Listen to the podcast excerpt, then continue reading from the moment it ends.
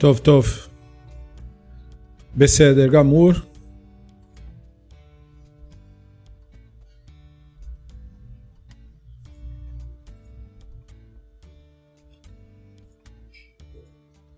Continuação do estudo do Sefer Moreno Nevuchim, capítulo 39.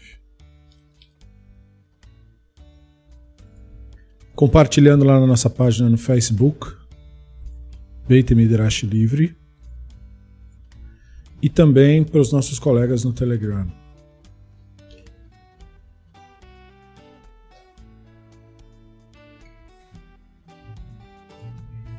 Shoy.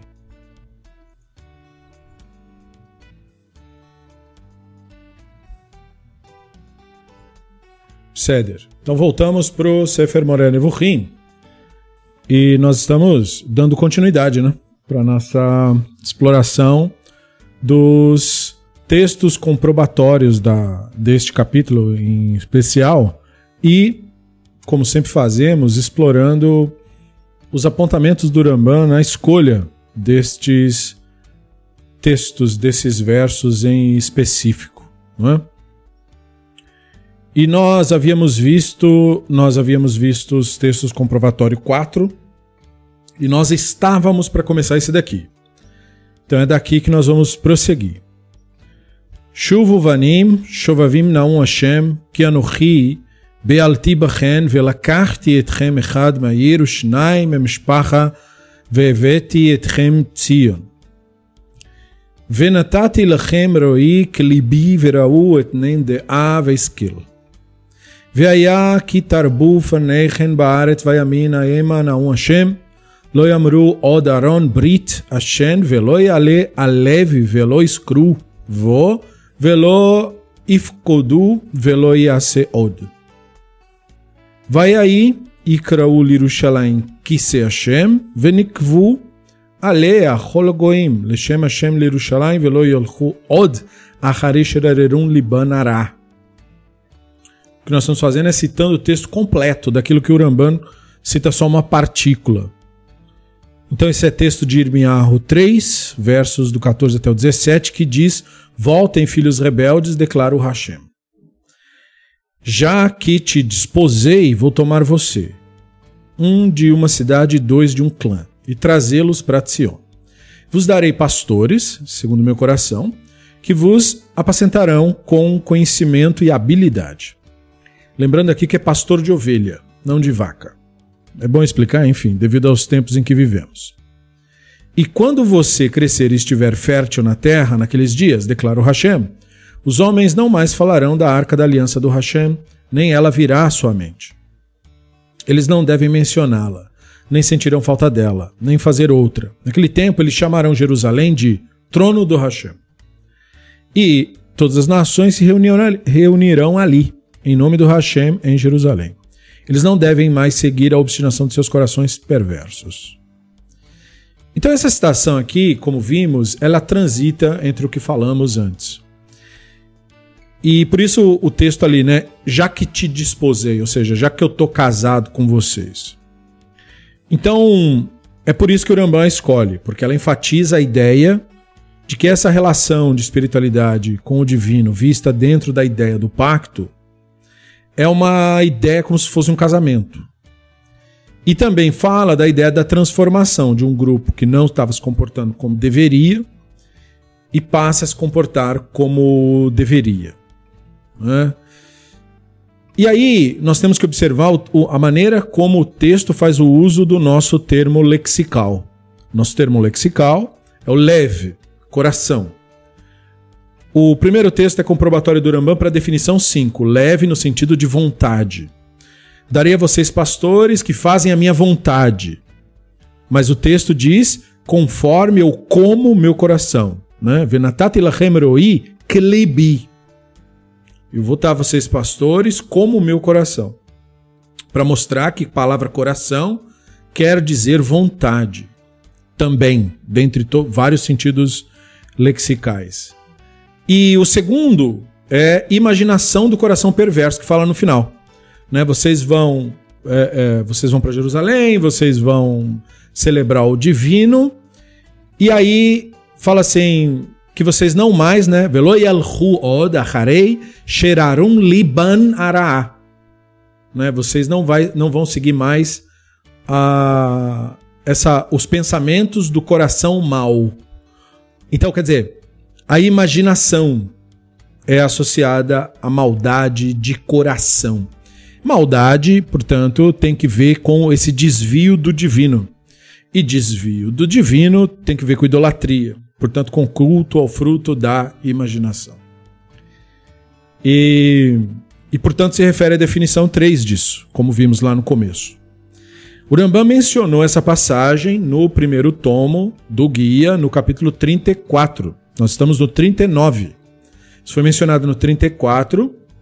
Lá nós falamos de que as pessoas aceitam conceitos gerados pela ciência divina sem profundo entendimento, porque a maioria não pode começar a estudar o estudo real de fato.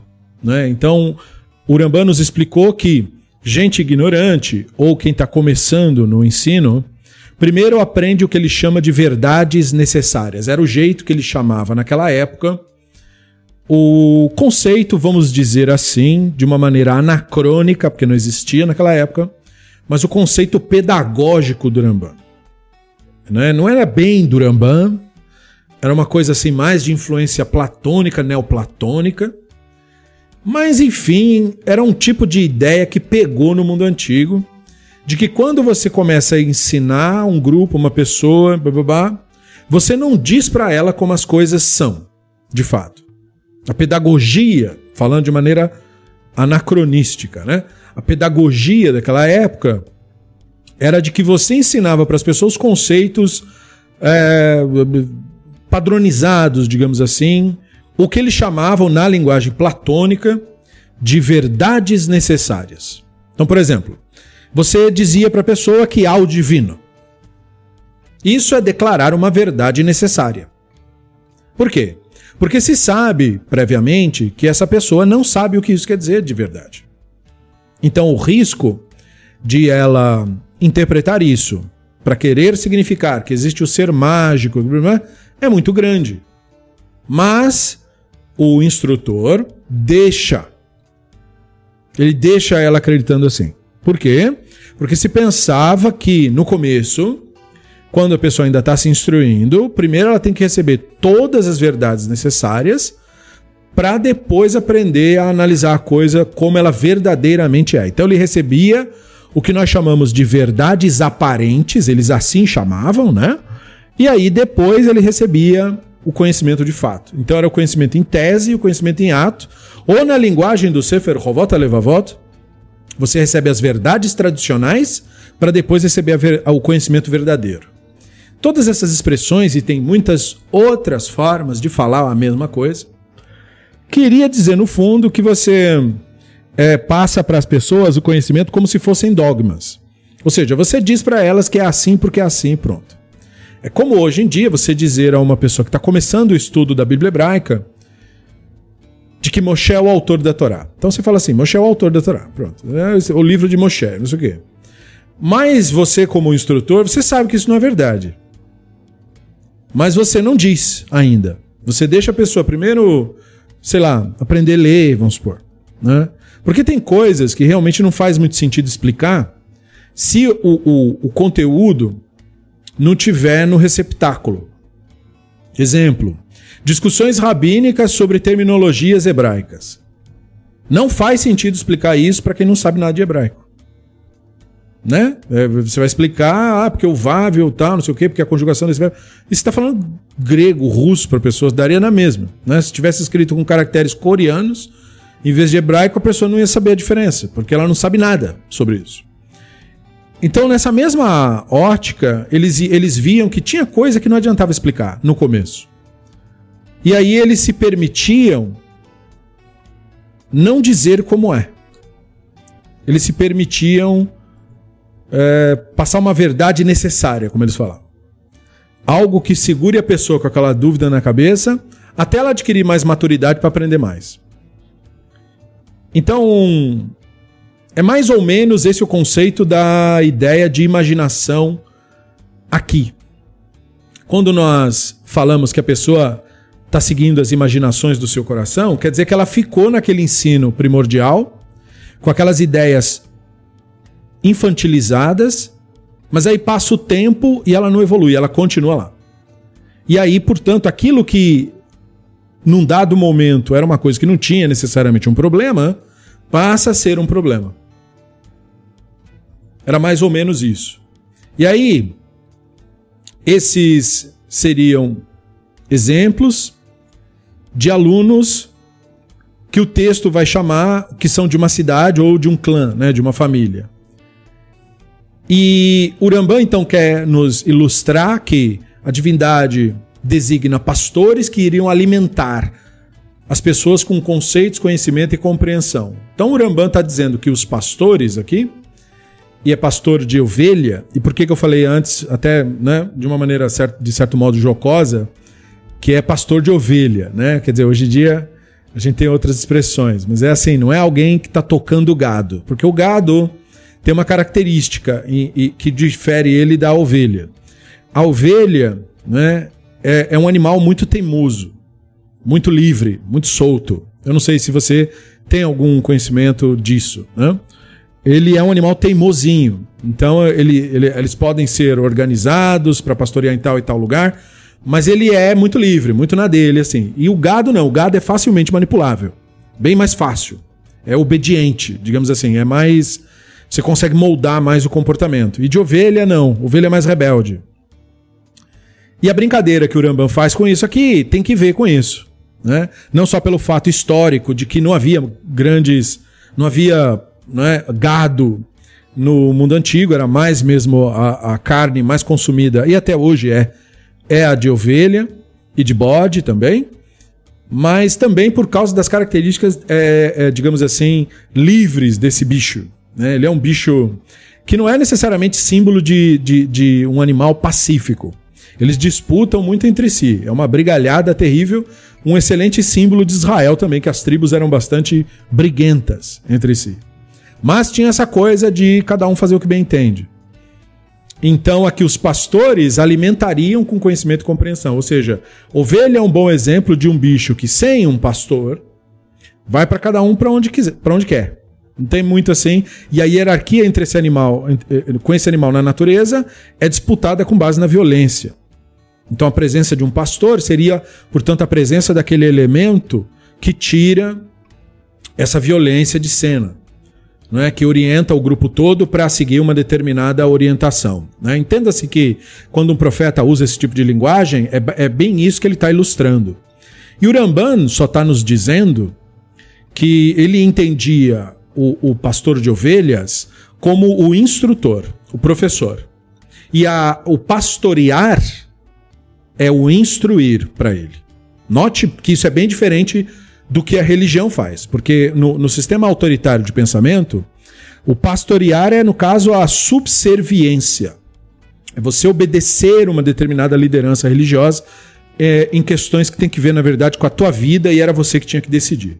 Mas não é isso que o Rambano está apontando aqui. Ele está dizendo que o que pastoreia é o que instrui apenas. Veja, se eu sou teu professor numa determinada área, eu não estou me metendo na sua vida particular. Eu estou instruindo você num determinado conhecimento. E neste conhecimento, nós estamos tendo essa troca. E em nada mais. Então, da mesma forma, o Ramban via que o instrutor da espiritualidade não é o cara que coordena a vida do outro.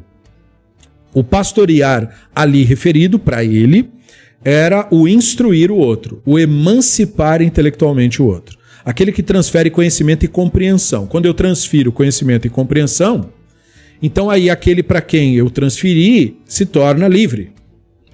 Então as ideias salvam as massas ignorantes de seguirem a imaginação do coração perversos, a Shirirut, não é Libanará, que tem que ver, né, expressivamente com o conceito rabínico de Yetzer Hará, né, a inclinação a má ou a perversa tem que ver com isso, porque a inclinação má é a imaginação, é a mente, né? Ou seja, é quando eu abordo a espiritualidade a partir do meu ego, a partir da minha imaginação. Ok. Mas aí o texto continua no seguinte, né? Então ele, ah, o próximo que ele coloca é Malachim Bet 10.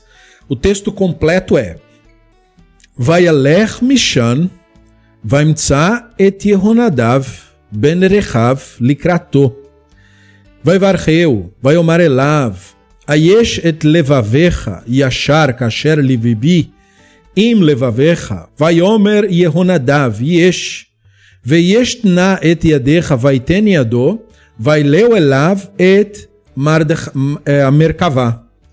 ויאמר לך, איתי וראה, קנאתי להשן וירכיבו אותו וחירבו.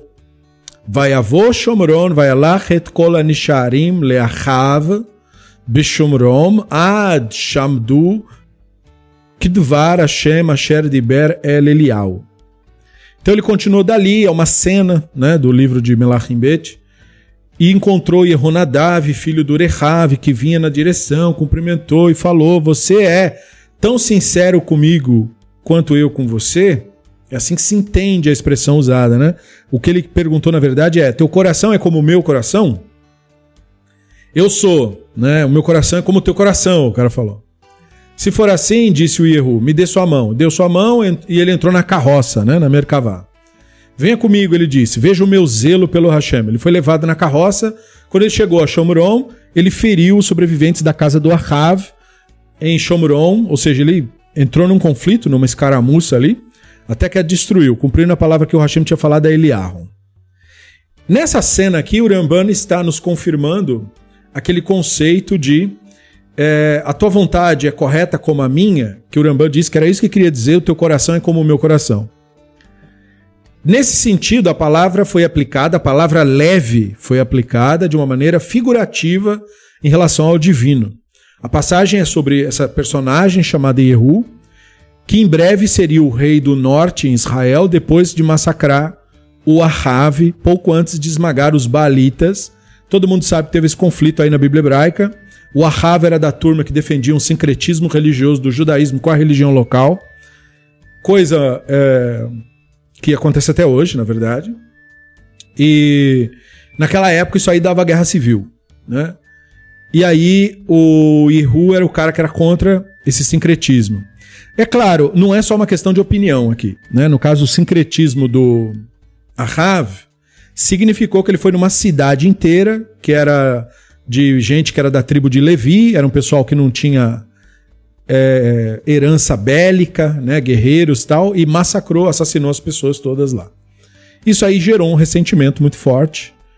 E aí, enfim, quando você usa violência contra alguém, alguém usa violência contra você, né? Então foi isso. É, importantes grupos sacerdotais e devotos o apoiavam, no, por não sem motivo, né?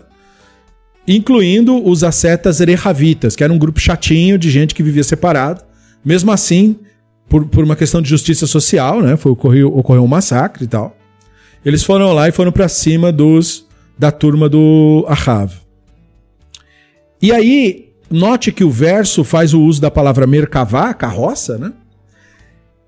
E por, porque elas têm a mesma raiz consonantal, tanto merkavá quanto o rehav. O Ramban faz uma um anagrama com isso associando a ideia da Merkavá com o conceito do divino. Por quê? Porque o que estava acontecendo com a Rav, querendo ou não, era ação e reação. Né? O Ahav provocou uma guerra civil para conseguir impor o seu misticismo. E aí a guerra civil, que num primeiro momento, como ele pegou o pessoal de surpresa, ele teve a vantagem. Mas aí o tempo passa, o pessoal se organiza e acabou sobrando para ele também. Então, essa esse retorno das próprias ações, né, quando você colhe o que você planta, Urambá nos mostra que é a isso que alude a ideia da carroça divina, vista lá na visão do Erreskel. Por isso que Urambá diz que o conceito da visão da Merkavá, né, da carroça, é o movimento. Ou seja, aquilo que de fato acontece. A carroça é uma ilustração do, do desenrolar dos eventos, por assim dizer. Como quer dizer que o divino se manifesta no desenrolar dos eventos, por assim dizer. E aí, ainda que o perverso tenha vantagem inicial na sua canalice, uh, não é? aquilo volta de alguma maneira. É, é, um conceito relacionado, portanto, à ideia de providência vista dentro do universo do Uramban. E aí, é por isso que alude, né? O Rehav, a Merkavá, aludem à ideia do Keruv. Por isso a menção ali do rio Kvar, aonde a visão é tida para começo de conversa. Então, a ideia de citar esse verso é apontar para o conceito de que a pessoa vive de acordo com a consciência, com a Neshama, é a pessoa que vive de acordo com a vontade do divino. E essa pessoa, então, é a carroça do divino. Entende? Quer dizer, o Yehu era um guerreiro, né? era alguém que era totalmente adaptado a seu tempo e sua época. Naquele tempo e naquela época, né, um, um mundo extremamente violento e extremamente perigoso, é, para muito mais do que hoje, você tinha que ser meio capaz de se virar com as coisas. Você não podia ser um cara muito dependente de salvadores, né? Você tinha que saber se virar. O Yehu era um tipo de pessoa assim, que sabia se virar.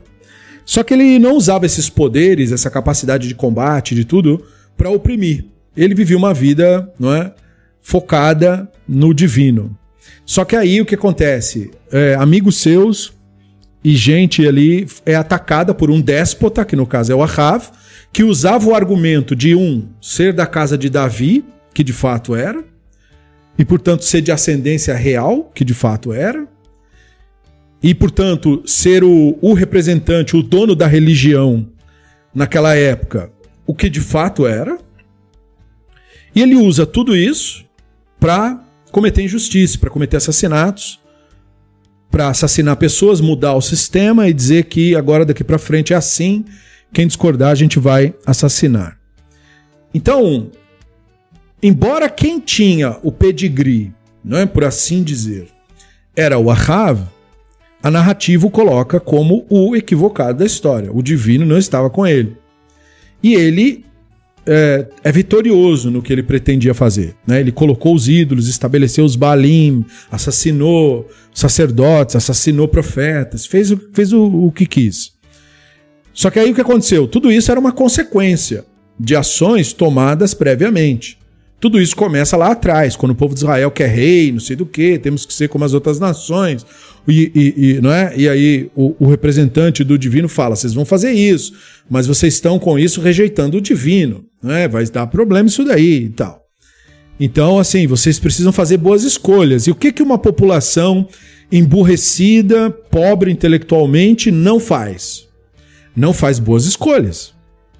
Então, é, o que, que acontece? Uh, escolheram mal, e aí a sucessão de eventos, né? O rei Davi é, é, tem um reinado é, truculento, né? Por um lado, sendo uma pessoa que procurava ser boa para gente pobre, o que é obrigação de todo governante, mas é, por outro lado começa a ter atitudes de déspota que culminam num conflito na hora que ele coloca o Shlomo como sucessor, aí a revolta do Absalom e bababá, e aí culmina em assassinato de gente da família, que culmina numa guerra civil, que depois é, faz com que toda a população desconfie desse tal grupo é, que é reinado de Davi, em vez de entender que, na verdade, não era a pessoa de Davi que interessava, e sim o que ele inspirava, o que ele conseguiu inspirar no seu melhor momento. Por isso que Salomão escreve dois livros que são duas fases da sua vida, né? O Sefer Mishle, a fase da juventude, e o Sefer Kohelet, a fase da idade avançada, para mostrar à população que toda pessoa tem essas fases e que, portanto, não, não, tem, não tem assim a figura salvadora, né? A pessoa tem que estar tá participando junto. Mas e aí começam a vir déspotas, né? Porque o povo de Israel estava comprando a narrativa, né? O que fez o Ahav achar que podia fazer um sincretismo entre a religião cananeia, a egípcia e o judaísmo? O fato de que a população gostava disso. Ele queria apoio popular. Ele não era um monstro sozinho. A população toda colaborou para que isso acontecesse. Ele não tomava as decisões sozinhos, porque ninguém é rei sozinho. Mesmo um rei, mesmo uma figura totalitária, precisa ter uma legião de imbecis que levantem a bandeirinha e digam que ele é legal. Para que o exército se motive, para que fique uma sensação de coesão.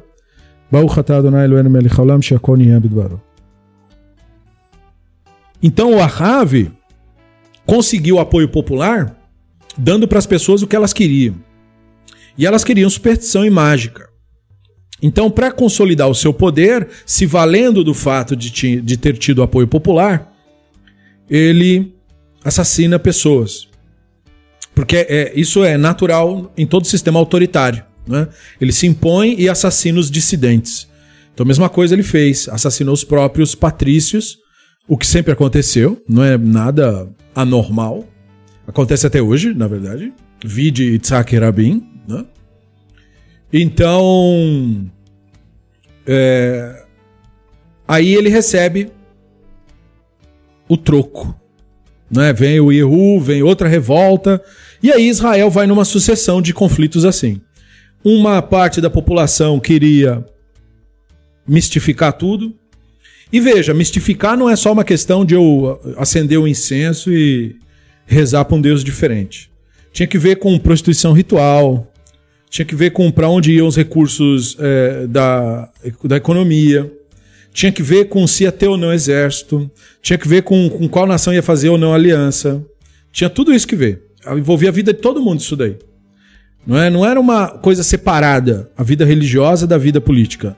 Especialmente nesse período. Hoje em dia ela não é separada, é só mentira de que é separado isso. Né? Deveria ser, mas não é. Mas nessa época não era mesmo. Então, mudar o foco da narrativa da Torá, que é para fundar uma nação coesa, que se distingua das demais, como uma célula que tem uma membrana que separa a célula do mundo externo.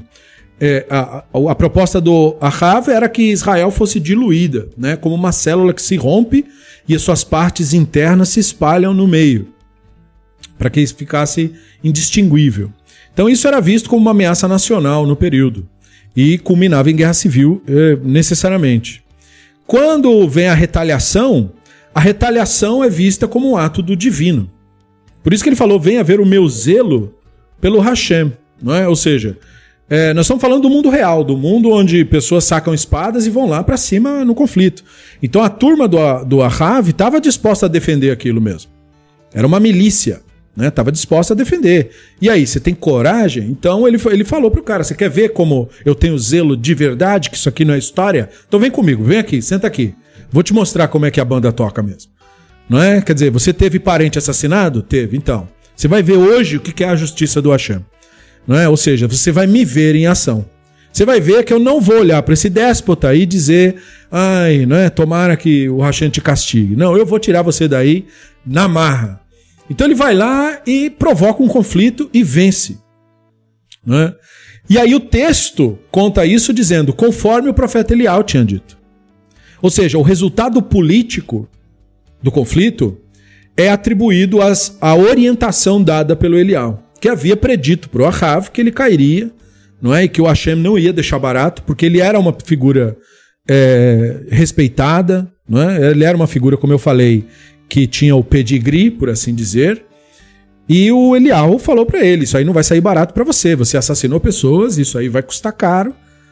E aí ele achou que não, porque enfim, quem é que vai me enfrentar? Então, esse é o dia da retribuição. E o Rambam usa isso para mostrar para nós como é que funciona o conceito de providência. Então é muito importante, não só para entendermos como o termo leve é usado aqui, como vimos, o leve é usado aqui no sentido da ideia de inclinação, de vontade e de sinceridade, de expressão de honestidade. Mas ele também está mostrando um pouco sobre a ideia de. Ele está nos preparando para entender a ideia de providência. A ideia de providência é geralmente pensada pelas pessoas como uma intervenção mágica para resolver seus e meus problemas.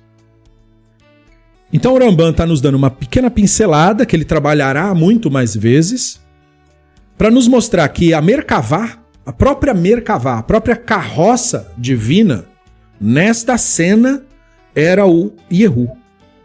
Em outras palavras, a ação da providência é a ação da Neshama. Onde estava o divino nessa cena? Na indignação do Yehu com os crimes cometidos pelo Ahav e na coragem dele de tomar uma atitude e falar: não vamos deixar essa milícia massacrar nossos irmãos e ficar por isso mesmo. Quem está comigo? Entende? As pessoas se indignarem e falar: nós não vamos deixar isso acontecer, isso era a providência. A coragem de mudar e de fazer acontecer a coisa. Então, porque aconteceram crimes reais. Eles não estavam aqui, é, é, digamos assim, reagindo a, a, a, fake news, né? As pessoas foram de fato assassinadas mesmo. Então eles estavam aqui prontos para agir, não veja usando o nome do Hashem em vão, no sentido, ah, nós vamos fazer a nossa ideologia, né? Eles são contra a nossa ideologia. Não tinha nada a ver com ideologia, tinha a ver com crimes reais que foram cometidos pelo Ahav e pelos seus familiares. Né? Então ele foi lá e feriu o, os apoiadores, né? ou seja, teve um combate. A escritura usa uma linguagem polida. Né? Não foi nada bonito o que aconteceu, foi conflito mesmo. Né? E isso o Rambam nos diz, isso aí é a carroça.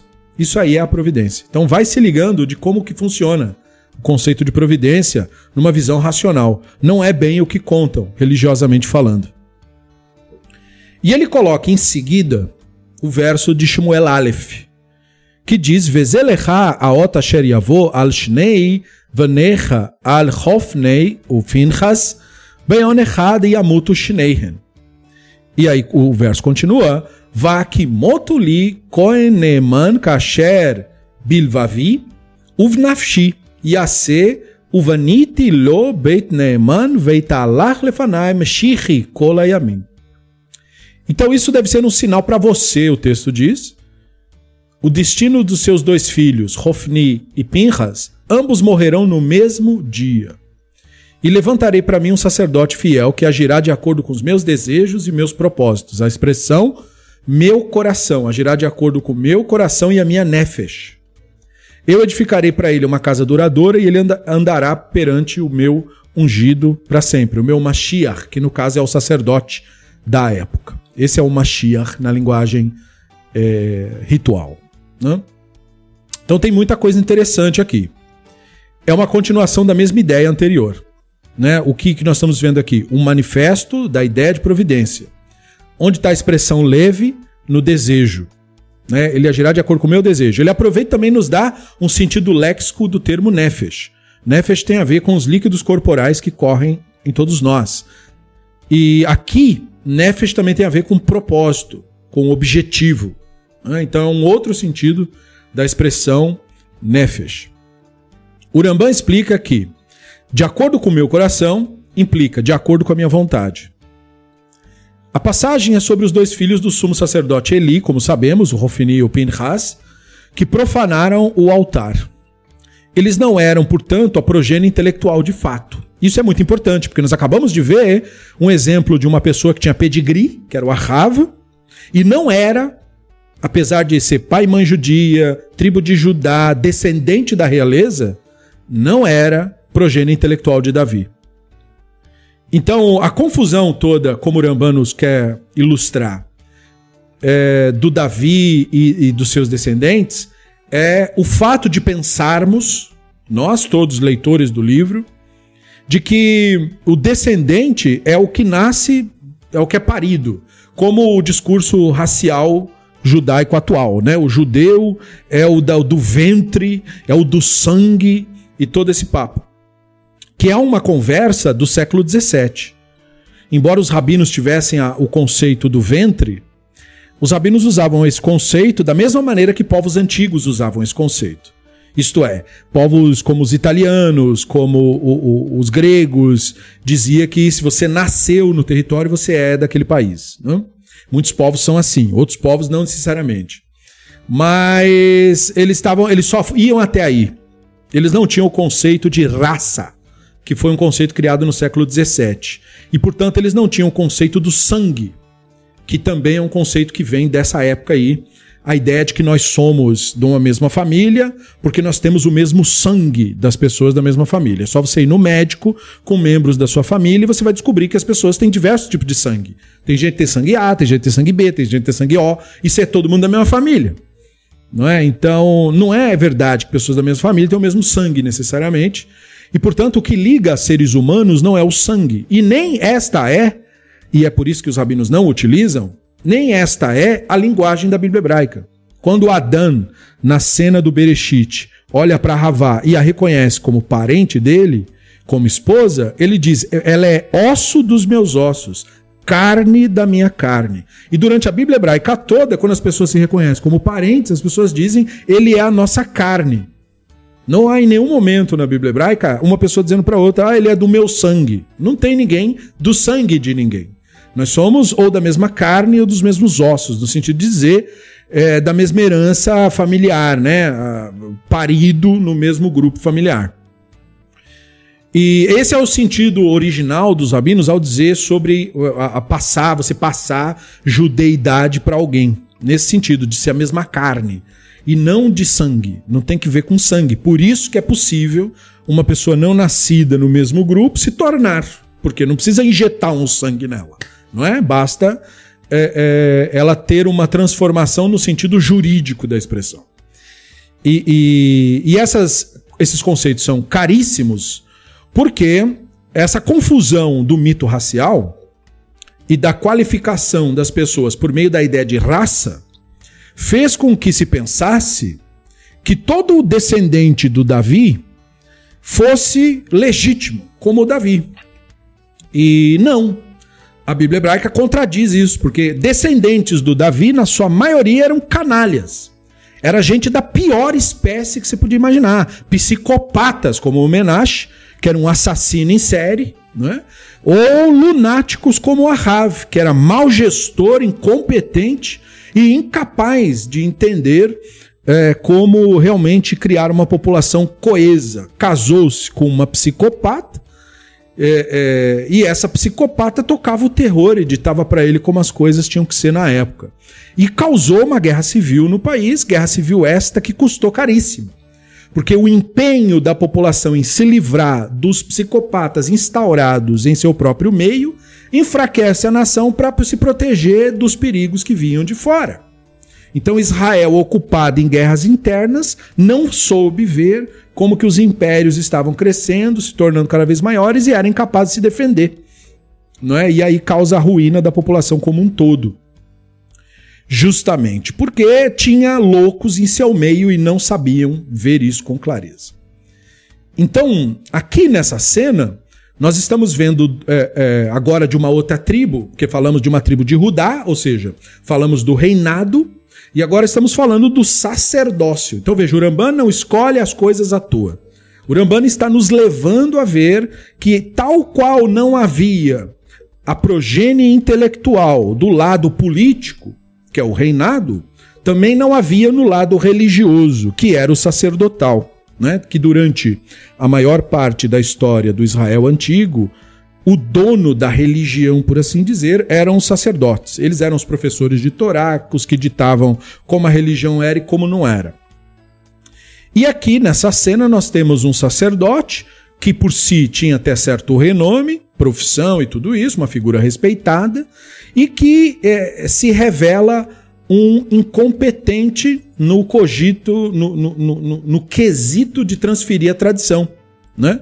E também no seu cogito, né? Ou seja, na sua, no seu pensamento, já que ele não via e não repreendia. O texto da Bíblia hebraica, inclusive, diz sobre ele que ele sabia do que os filhos faziam e mesmo assim não repreendia. Ou seja, ele era como os políticos atuais, que protege os próprios filhos, que são bandidos, e protege os filhos, e as pessoas achavam legítimo né? Porque elas também são canalhas, se tivessem a chance, fariam a mesma coisa, protegeriam os próprios filhos dos crimes. E ele fazia isso. O que, que o Hashem diz sobre ele? Você é rejeitado como profeta, como sacerdote, para sempre. Sua família nunca mais vai pôr os pés aqui para exercer essa função. Né? Então, você protegeu seus filhos, não foi nem você que fez o crime. Porque você os protegeu, você será banido como sacerdote. Essa é a minha regra. Então, o, o, a elevação moral aqui é muito alta, a da Torá. E o Hoffney e o Pinhas também podiam fazer todas as alegações e carteiradas que nós quiséssemos ouvir.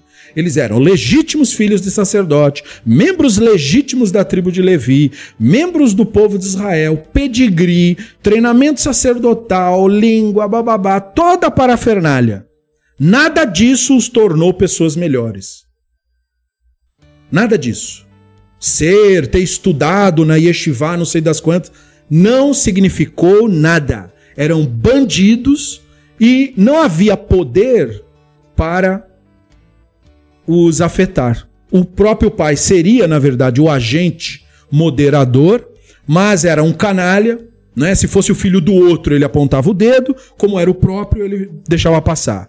Resultado, o divino teve que tomar uma atitude. Na cena, o divino se revela para o Shmuel. Né? Nós vimos o Shmuel era criança quando ele tem essa experiência. O divino lhe chama pelo nome, ele não sabe, porque eh, o texto nos diz que ele escutou a voz do Eli, para ele não sair correndo gritando com medo, né? E, e, portanto ele sonhava que via que o Leili estava chamando, acordava, ia lá no Eli, o que foi que você me chamou? O sonho era absolutamente real. O Eli falava: Eu não te chamei, vai dormir, moleque. E isso acontecia repetidas vezes. Ele falou: Da próxima vez que acontecer, fala, né? Tô aqui. E aí prossegue a visão profética. Na visão profética, é, ele vê coisas horríveis. Porque ele vê o crime que os filhos cometiam e não queria falar. Obviamente, o Eli percebeu que ele não queria falar, porque era uma coisa muito dura de se falar. Esse cara aí é o grande político do local. Se eu falar isso para ele, ele pode até mandar me matar. Mas o Eli fala: não, me jura que você vai falar tudo que o Hashem falou, pensando que era uma coisa positiva. Alguma coisa que tinha que ver com a guerra e tal, que eles estavam enfrentando na época. E aí ele solta o verbo, né? Daí ele conta. Né? E ele conta que os filhos dele não eram progênie intelectual. Então isso tem uma terceira mensagem associada a esse verso. A revelação do divino, o conhecimento do divino e tudo isso, não tem por objetivo massagear o nosso ego e corresponder nossas expectativas, como se espera. Se espera que a pessoa que vai procurar um líder da religião, ele fale coisas que eu quero que ele fale. Que ele diga que eu sou legal, que eu sou bonito, que vai dar tudo certo para mim, que todo mundo gosta de mim, que eu tenho importância, que o divino não está fazendo nada, a não ser cuidando dos meus problemas. Né? Então, é, a pessoa acha que é isso. E aí a, a escritura traz uma, um exemplo totalmente oposto do que é uma mensagem do divino mesmo. O, o, o Eli teve que encarar um fato que ele ignorava. Essa era a mensagem do divino para ele. Os seus filhos cometeram crimes. Dentro da nossa Torá, os crimes que eles cometeram é passível de pena capital já se sabe que você não vai fazer nada. Então o Hashem mandou dizer para você: eles vão morrer pelo que eles fizeram. No mesmo dia, para você saber que é o Hashem. Porque eles tinham idades diferentes, eram jovens, então não havia nenhum motivo disso acontecer, deles morrerem no mesmo dia, do nada. Né? E o pobre do Eli também acaba morrendo quando recebe a notícia. Então, nessa cena, o Shmuel age de acordo com a vontade do divino. E veja, nós temos outro exemplo de novo do conceito de providência. Nada do que aconteceu nessa cena é mágica, nada. Tinha mesmo uma guerra acontecendo na época, os crimes foram reais, os filhos foram assassinados porque o inimigo invadiu o território e os assassinou, e por acaso ele também não sabia nada da profecia nem de nada, foi tudo por acaso que aconteceu. Tudo por acaso. Até o susto que o Eli levou, porque ele não entendeu, não é que ah, eles morreram no mesmo dia, é, a, qual que é a tendência do ego? Ah, isso deve ser simbólico. O que será? Qual o simbolismo de eles morrerão no mesmo dia? Entendeu? Ele ficou nessa. Ele não ficou no eles morrerão literalmente no mesmo dia. Porque ele não achou que ia cair um raio na cabeça dos dois no mesmo dia. Entende? Ele não interpretou desse modo. Por isso que ele assustou quando ele ouviu a notícia. Vieram contar para ele, eles morreram, né? O seu filho, o inimigo atacou e tal, e teve isso. Os dois. E quando ele escutou os dois, ele lembrou do que o Shmuel tinha dito. E aí ele, né, ele assustou na cadeira que ele estava e caiu e, né, e quebrou o pescoço, tal, segundo o texto diz. E o Rambam coloca isso aqui como texto comprobatório porque ele está fazendo uma conexão com o capítulo 41, que nós veremos no qual o léxico lá é nefesh, que ele nos deu uma pincelada, que é a vida, que é a pessoa, que é o, o líquido corporal, e que também pode significar vontade, propósito. Né? Nesse sentido aqui, nefesh ele está aparelhado com leve na ideia de vontade. Levavi o nafshi, né? Nafshi. E o Rambam nos diz que esse, a ideia de vontade e propósito é vontade e intelecto, que são definições frequentes do termo leve para nós. Definições 5 e 6. E aí, tanto faz o jeito que você for interpretar, vai depender do teu propósito na hora do estudo. O Rambam claramente prefere a ideia de intelecção como melhor descrição da ideia de atividade do divino, mas não descarta a ideia de vontade divina associada a isso. Ou seja, se pensa na ideia de vontade do divino como a ideia de desejo. Urambá nos ilustrou já em textos anteriores que não há desejo no divino. A ideia de desejo não se aplica à divindade. Porque desejo pressupõe falta. O divino de nada tem falta. Logo, é impossível que o divino tenha desejo. Qualquer tipo de desejo.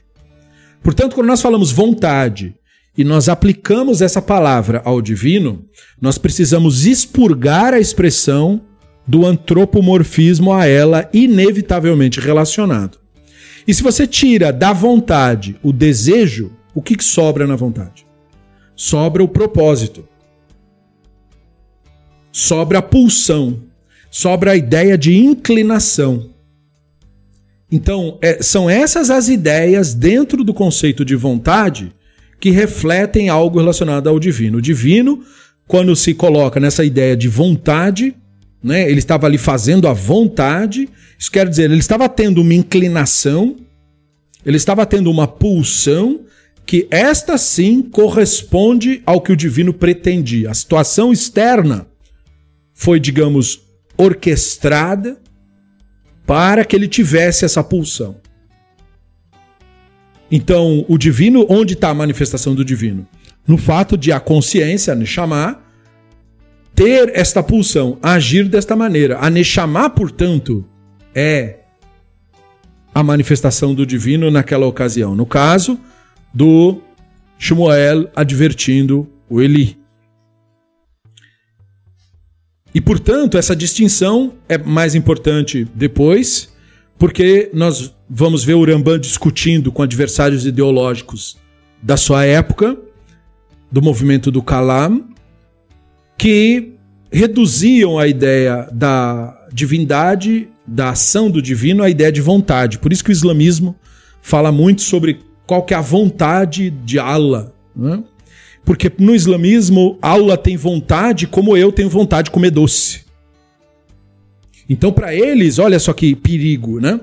Quando o Corão diz que é, é para matar herege, há uma vontade de, desse assassinato da parte do divino. Então isso é extremamente perigoso, porque a ideia deles de divindade pega as, as pulsões humanas, inclusive as ruins, e diviniza tais pulsões. Então o cara sente ódio, vamos supor, de uma mulher que ele tenha, ou da irmã, ou de quem quer que seja, de um primo, e ele acha que o desejo que ele tem de cometer aquele assassinato é divino. Porque ele aprendeu do líder dele que o divino tem tais vontades. Percebe o perigo do negócio? Claro que isso não é exclusivo do Islã. O cristianismo, durante muito tempo, entendia a mesma coisa. Então, quando um, um cardeal tentava converter judeus e tentava a, a, a argumentar, ganha, fazer um debate, que nem forçaram Narmanides a fazer tantas vezes. E aí ele perdia o debate, porque o conhecimento é pífio, especialmente dos nossos livros, que são os que interessam né, para esse tipo de coisa. Ele sentiu uma raiva, se sentiu humilhado. E ele achava que a raiva era o Espírito Santo mandando tocar fogo nas pessoas o sadismo do cristão e o ódio contra homossexuais, contra qualquer grupo ideológico contrário a eles, é lido por eles como o divino tendo tal sentimento. Então veja, é relevante esse tipo de, de esclarecimento, não é uma questão técnica filosófica. É uma coisa que, não entendida, ela gera resultados concretos. A confusão dos sentimentos para com o divino é algo que o Guia dos Perplexos nos ensina a banir. Não há no divino nenhuma relação com sentimentos. Daí a necessidade de explicar os termos léxicos um por um. E aí o nosso próximo texto, nosso próximo texto é Melachin Aleph 9. Vai ri ככלות שלמה לבנות את בית השם ואת בית המלך ואת כל חשק שלמה אשר חפץ לעשות. E depois, Vairá Hashem el Shlomo, Shanit כאשר נראה אליו בגבעון. ויאמר השם אליו, שמעתי את תפילתך ואת תחינתך, אשר התחננת lefanai ikdashti et asher bnita lasum adolan veayu einei libi shan kol Quando Shlomo terminou de construir a casa do Hashem e o palácio real e tudo o que Shlomo tinha se empenhado em construir, o Hashem apareceu a Shlomo uma segunda vez, como havia aparecido a ele em Givon. Disse-lhe o Hashem, ouvi a reza e a súplica que você fez, Consagrei esta casa que você construiu e lá coloco meu nome para sempre. Meus olhos e meu coração sempre estarão lá. Então o Uramban retraduz a frase no sentido de minha providência e minha vontade. Porque a frase fala velibi, né? Então ele retraduz para nos dar o sentido da expressão. A minha providência e a minha vontade estarão lá. Então perceba, perceba aí, né? Colocar o nome é colocar então a providência. E essa informação não é necessariamente positiva. Quando o divino diz que vai colocar providência num lugar, é porque ele vai vincular esse lugar a este manifesto o mesmo que derrubou o Ahav. Eu vou usar esse lugar conforme você pediu. Você falou que queria que o meu nome estivesse lá. Muito bem. Eu vou colocar o meu nome lá. O que, que isso vai significar? Vai significar que a vossa história vai estar vinculada ao que acontece ali. Se vocês seguirem justiça, bondade, conforme eu instruí, vai ser um, um canal de luz para vocês e para todo mundo que vier ali. E se não, vai ser a pior coisa que você fez na sua vida. E foi de fato o que ocorreu. Então, quando fala colocarei o meu nome, não quer dizer aí o lugar vai passar a ter poderes mágicos. Não. A minha providência e a minha vontade sempre estarão ali. Então, quando nós lemos depois a destruição do templo e todos os juízos, é por causa disso porque senão seria um lugar como qualquer outro lugar, entende? A ideia da providência é: vou interferir no que acontecer ali. O, o, o lugar gerará, gerará consequências. Suas ações ali dentro gerarão inevitáveis consequências. Então, Urambá interpreta como ele fez no capítulo 44, aonde o termo lexical é Ein, né, o olho, para dizer o olho do divino vai estar ali.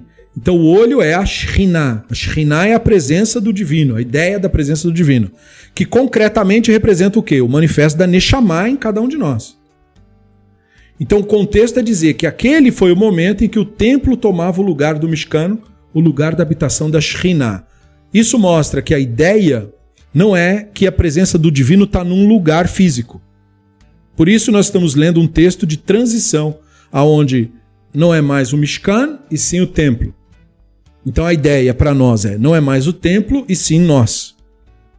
Porque há uma transição. O que importa é aonde está a Shekhinah, é aonde está o nome. Em outras palavras, aonde está a providência. O estar da providência é o se colocar sujeito ao que quer que aconteça.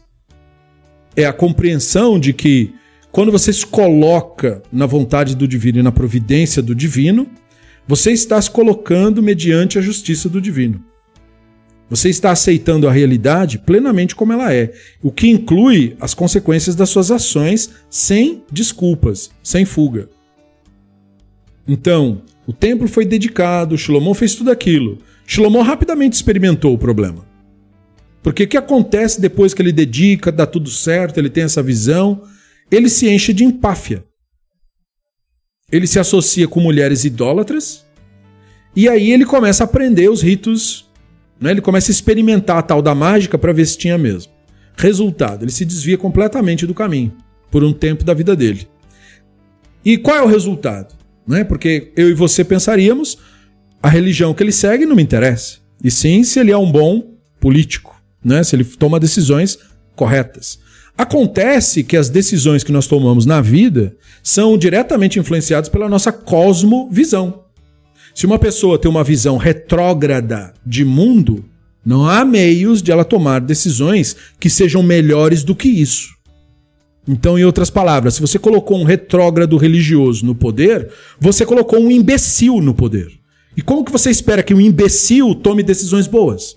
Ele não toma nem quando ele não estava no poder, quanto mais agora que está no poder.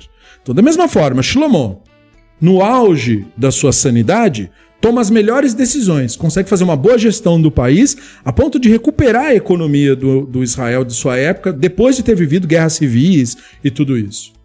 Só que aí ele perde a mão, porque ele começa a se deixar levar por misticismo. Aí a visão de mundo dele muda. Na visão de mundo modificada, ele começa a tomar decisões horríveis. Por exemplo, ele começa a promover a escravização da população. Começa a dar trabalhos extenuantes, cobrar impostos absurdos e achar que as pessoas têm que ficar gratas porque estão trabalhando. Então, o que ele acha? As pessoas são o quê? São máquinas? É claro que não. Uma pessoa pode ser oprimida por um tempo, existe uma grande, realmente, massa de população que você pode cortar as mãos e os pés e a pessoa não tem boca para fazer nada. Mas uma boa parte da população também é uma população que reage. E aí um grupo da, da própria população israelita do mundo antigo falou: mas o que, que é isso que ele está fazendo? Ah, não, mas ele é o homem que o Hashem falou, que dedicou. Não, tudo bem, o Hashem. Mas ele não está agindo dessa maneira agora. Agora ele está nos escravizando, ele está explorando, ele está vivendo no luxo lá com a mulherada dele e eu aqui me ferrando no sol o dia inteiro. Peraí. Ele não, é, ele não ia estabelecer a política do Davi? De melhorar a vida de todo mundo, por que, que só a dele está melhorando? Ele não está extraindo a riqueza dele do nosso trabalho? Então por que, que eu não estou vendo a cor do negócio? Então tudo isso se somou para a ruína do projeto político do Shlomo. Não é? E ele viveu, portanto, as duas fases: a fase de glória, quando ele tem essa experiência, e também a fase de declínio. A fase de declínio é tanto expressão da providência quanto a fase de glória. Porque o Hashem falou para ele: Eu vou botar o meu nome lá mesmo. É isso que você quer? Vou botar. Só que saiba, hein? A minha providência vai estar tá lá. Então, na hora que ele começa a desviar do caminho, a providência reage. Na consciência de todos os israelitas que estavam em volta. O que, que resultou? Ele levou o reino de Israel ao caos. O cara mais inteligente, o mais sábio, foi o político mais estúpido que Israel já teve tomou decisões absolutamente idiotas. Por quê? Porque mistificou sua visão de mundo, perdeu seu contato com a realidade. Mesmo um sábio como ele não está livre de observar-se e de não se deixar levar pela mistificação, pela loucura. Por isso que é dito que a queda dele é atribuída ao envolvimento dele com idolatria. Então, o fato de você ser o grande sábio não, não significa nada. O fato de você ser o filho legítimo do Davi, de pedigree, Udá, não sei do que. Novamente, o que é o Shlomo nesta fase? Progênio intelectual do Davi. O que é o Shlomo na fase déspota? Deixou de ser progênio intelectual do Davi. Então, mesmo sendo filho do Davi, não era mais progênio intelectual do Davi. E a presença da providência, da Shekhinah, portanto, é o que regra isso, é o que faz a pessoa viver de fato a experiência. E o Rambam quer que saibamos disso. Isso conclui a definição 5. Então nós vamos passar para a definição 6, que coloca o leve no sentido do intelecto. O texto é de Iov 11. Vayan sofar a neemati vayomer הרוב דברים לא ייהנה ואין אי שפתיים יצחק. בדיך המתים יחרישו ותלעג ואין מחלים. ויאמר זך לקחי ובר חייתי בעיניך. ועולן מי ייתם אלוהה דבר ויפתח שפתי נימך. ויגד לך תעלומות חוכמה כי כפליים לתושייה ודע כי יעשה לך אלוהה מעווניך. החקר אלוהה תמצא אם עד תכלית שדי תמצא. גבעי שמיים מה תפעל מוכה משאול מה תדע. הארוכה מארץ מידה ורחבה מן הים. אם יחלוף ויסגיר ויקחילו מי ישבנו, כי הוא ידע מתי ימשע וירא אבל ולא יתבונן. ואיש נבוא ילבב, ועיר פרא אדם יוולד. גאים מתה חינותה ליבך, פרשת אליך כפיך. אין אבן בידיך ירחקהו, ואין תשכן בעולך אבלם. Depois Sofar o Naamati falou: Toda essa torrente de palavras não terá resposta? Falar muito faz uma pessoa ter razão? Você almeja silenciar os outros com a sua tagarelice? Enquanto você zomba, ninguém o fará sentir-se envergonhado? Você reivindica que seu ensinamento é puro. Você diz ao divino: Estou puro aos teus olhos. Eu queria que Eloá falasse a vocês, que abrisse sua boca para responder a você. Ele diria os segredos da sabedoria, os quais são duplamente mais sábios que o senso comum. Entenda que Eloá está dando a você menos do que a sua culpa merece. Você poderia penetrar nas profundezas de Eloá. Pode descobrir os limites de Shaddai. Eles são tão altos quanto o céu. O que você pode fazer? Eles são mais profundos que o Sheol. O que você pode saber? Seu comprimento é tão longo quanto a terra, mais largo que o mar. Se ele julga, põe em prisão e se reúne para julgamento, quem poderá se opor a ele? Pois ele sabe quando as pessoas não têm valor. Então, caso ele contemple a iniquidade, não a perceberá? Um homem tolo pode ganhar entendimento, ainda que tenha nascido como um jumento selvagem. Assim, se você deixar o coração reto, se estender as mãos na direção dele, se lançar sua iniquidade para longe e não permitir que a impiedade permaneça em suas tendas, e aí ele continua o discurso depois. Essa passagem é aquela do diálogo com o Iov. Sobre a passagem do Iov da imaginação para o intelecto. Essa é uma das repreensões que ele recebe. O texto é uma escolha interessante para se começar o tratamento do leve no sentido de intelecto, já que considera Tsofar como partidário da vontade, da ideia de vontade. Nesse texto, essa, essa figura né,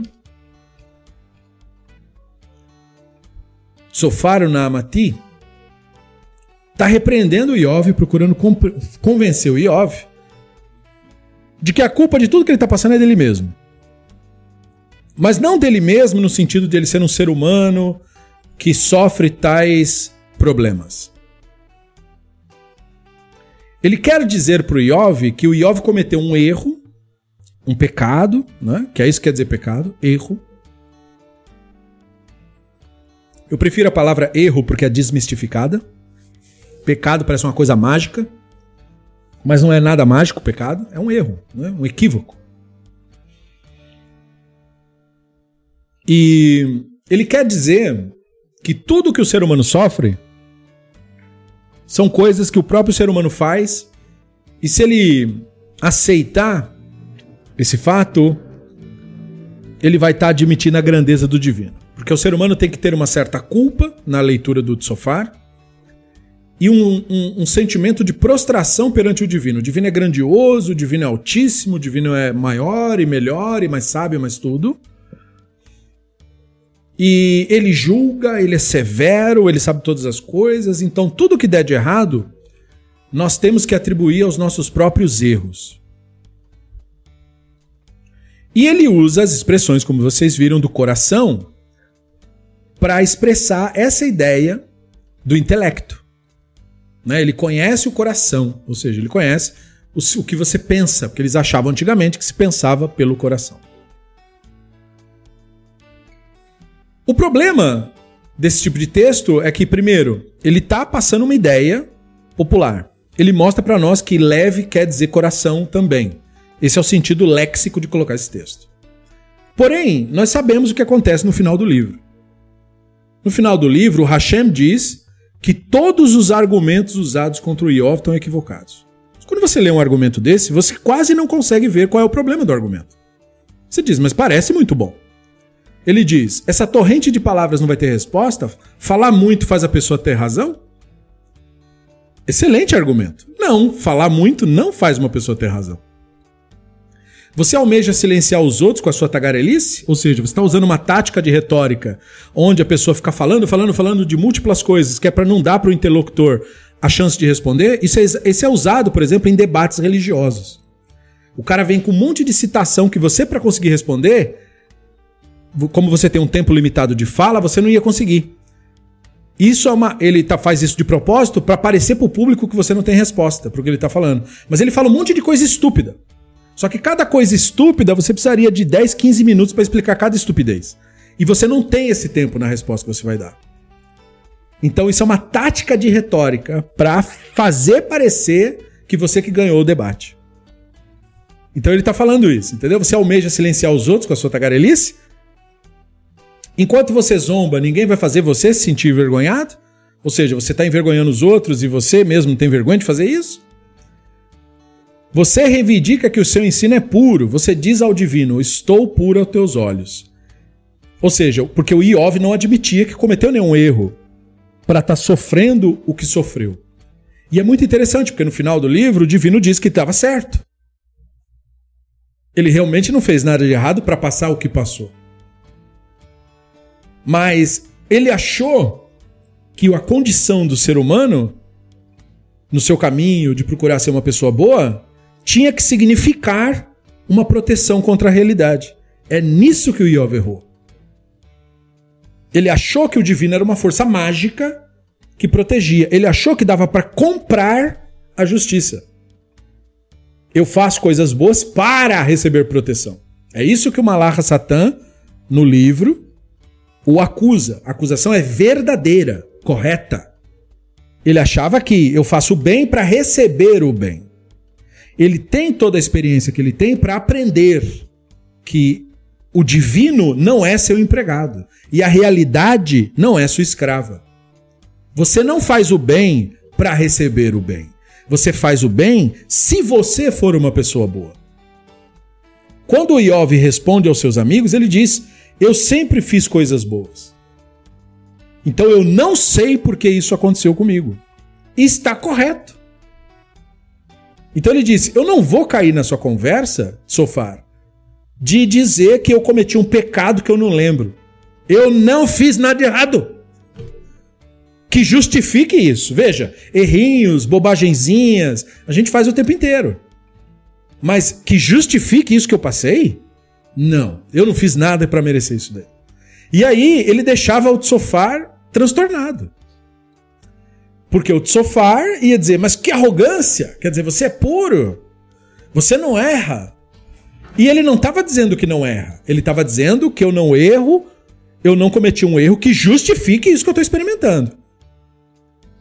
Sabe, uma coisa é você ludibriar alguém nos negócios e depois cair num golpe. E você falar, olha, tá vendo? Tomei na cabeça, fui nessa de ser desonesto, acabou sobrando para mim. Uma coisa é você trair a confiança de alguém e depois ser ludibriado. Mas às vezes não é assim que a vida funciona. Né? Porque tem situações que são maiores do que o seu próprio ego, do que você em particular. E o que o Tsofar está querendo aqui, com esse argumento que aparentemente é muito bom, é construir um pensamento linear. Existe uma força mágica que quando você faz coisas boas, acontecem coisas boas. E essa narrativa é vendida até hoje, essa teologia aqui.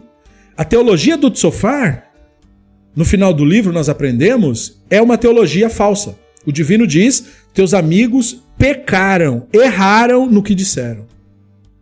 Isto é, eles não me descreveram corretamente. O Tsofar Vem com esse papo furado de que, ah, eu sou um ser mágico que quando você faz o bem, eu faço o bem. Você, você chegou no planeta agora? Você acha que é só você o único animal que tem aqui? Passa um tempo, sabe, vê um documentário da vida selvagem sobre a vida dos pinguins. Você vai aprender muitas coisas ali. Uma coisa que você vai aprender logo de cara é que é um dos melhores pais que existe na natureza é o pinguim. Cuida dos filhotes com uma dedicação, o macho e a fêmea se revezam para alimentar.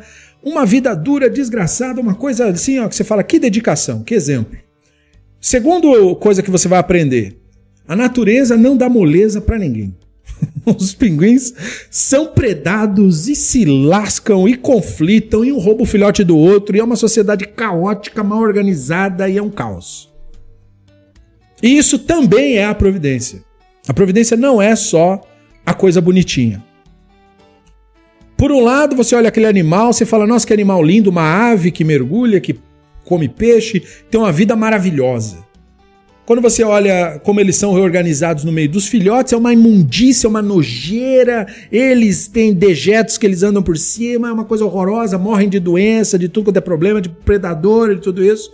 Grande parte dos pais que vão lá buscar comida para o filhote, quando voltam não acham mais o filhote, ou porque mataram, ou porque um outro predador levou e pronto, e fica por isso mesmo. Esse é o mundo real, esse é o mundo do divino. O mundo do divino não gira em torno do umbigo do ser humano. Então, essa visão que o Tsofar está passando do divino, ela tem uma bela retórica, mas ela é falsa. O que mostra que ela é falsa? O mundo real que eu e você compartilhamos. O mundo que o Iov estava compartilhando. O, Iov escutou esse discurso. Mas por que, que o Iov não aceitou essa excelente retórica? Porque essa retórica bonita aí, rebuscada, não acontece de verdade. Não é verdade isso que você está falando. Por isso que o Iov diz, não é bobagem o que você está dizendo. Bonito? Bonito. Mas é bobagem. E o divino no final dá razão para o Iov. Iov falou o que é correto ao meu, ao meu respeito. Não vocês. Reze, que ele reze por vocês, senão eu vou fazer acontecer com vocês o que aconteceu com ele. Então, o livro do Iov é para mostrar as visões teológicas que o ser humano construiu na região da Mesopotâmia toda. Entende? Cada um desses amigos representa uma visão teológica de uma religião do local.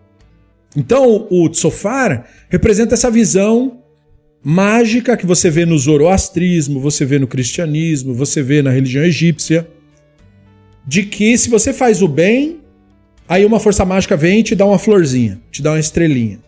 E se você faz o mal, aí vem uma força mágica, um diabinho, um demônio e te castiga e te puxa o pé. Mas isso é mentira. Não existem forças do bem nem do mal, nem compensando e nem punindo. O que acontece é que a providência do divino, que se manifesta na Neshama, que somos, é a força motriz que faz você decidir fazer o bem. Entenda-se isso. Você não faz o bem para receber a providência. Você fazer o bem é a providência se manifestando. Essa é a recompensa. Eu ter sido, como vimos no verso anterior, eu ter sido a Merkavá. Quando eu faço o que é correto, eu fui, naquele instante, a carroça divina, a Merkavá. Eu fui a Merkavá. Você está entendendo quão grandioso isso é para quem se dá valor para isso? Quando você age com justiça e com verdade, com honestidade, com franqueza, com bondade genuína, sem querer absolutamente nada em troca, nem reconhecimento, você, naquele instante, é a Merkavá que o Yeheskel viu na visão dele. Aquilo lá que ele viu, que o divino estava numa carroça, nesse instante em que você age de maneira justa, você é a carroça do divino. É, é isso que aquilo quer dizer. Aquilo não quer dizer que tem um mundo mágico onde o divino está andando numa carroça. Aquilo é uma ilustração de que a carroça somos nós, de que a carroça era o Yehu. Quando ele viu um psicopata cometer assassinatos no seu país e falou: Não vou tolerar isso calado. Não vou deixar gente inocente morrer na mão desse louco. Não, não, não. Isso acaba hoje. E outras pessoas se uniram a ele e falaram: Tamo contigo. Isso aí é o divino. Nós temos filhos. Nós... O que, que é isso que esse louco vai continuar fazendo isso? Mas não vai mesmo. Mas nós vamos tirar ele de lá, nem que seja na marra. E foram lá e tiraram mesmo. Por quê? Porque isso é a carroça. Isso é o divino. Agindo. Então, a ação do divino acontece através da carroça do divino. E a carroça do divino é o justo. E o justo não é uma pessoa. O justo é um instante aonde você se permite ser o veículo do divino. Como Shlomo, naquele momento da visão, naquele instante, ele era a carroça. Depois não mais. Porque ele não mais quis ser a carroça.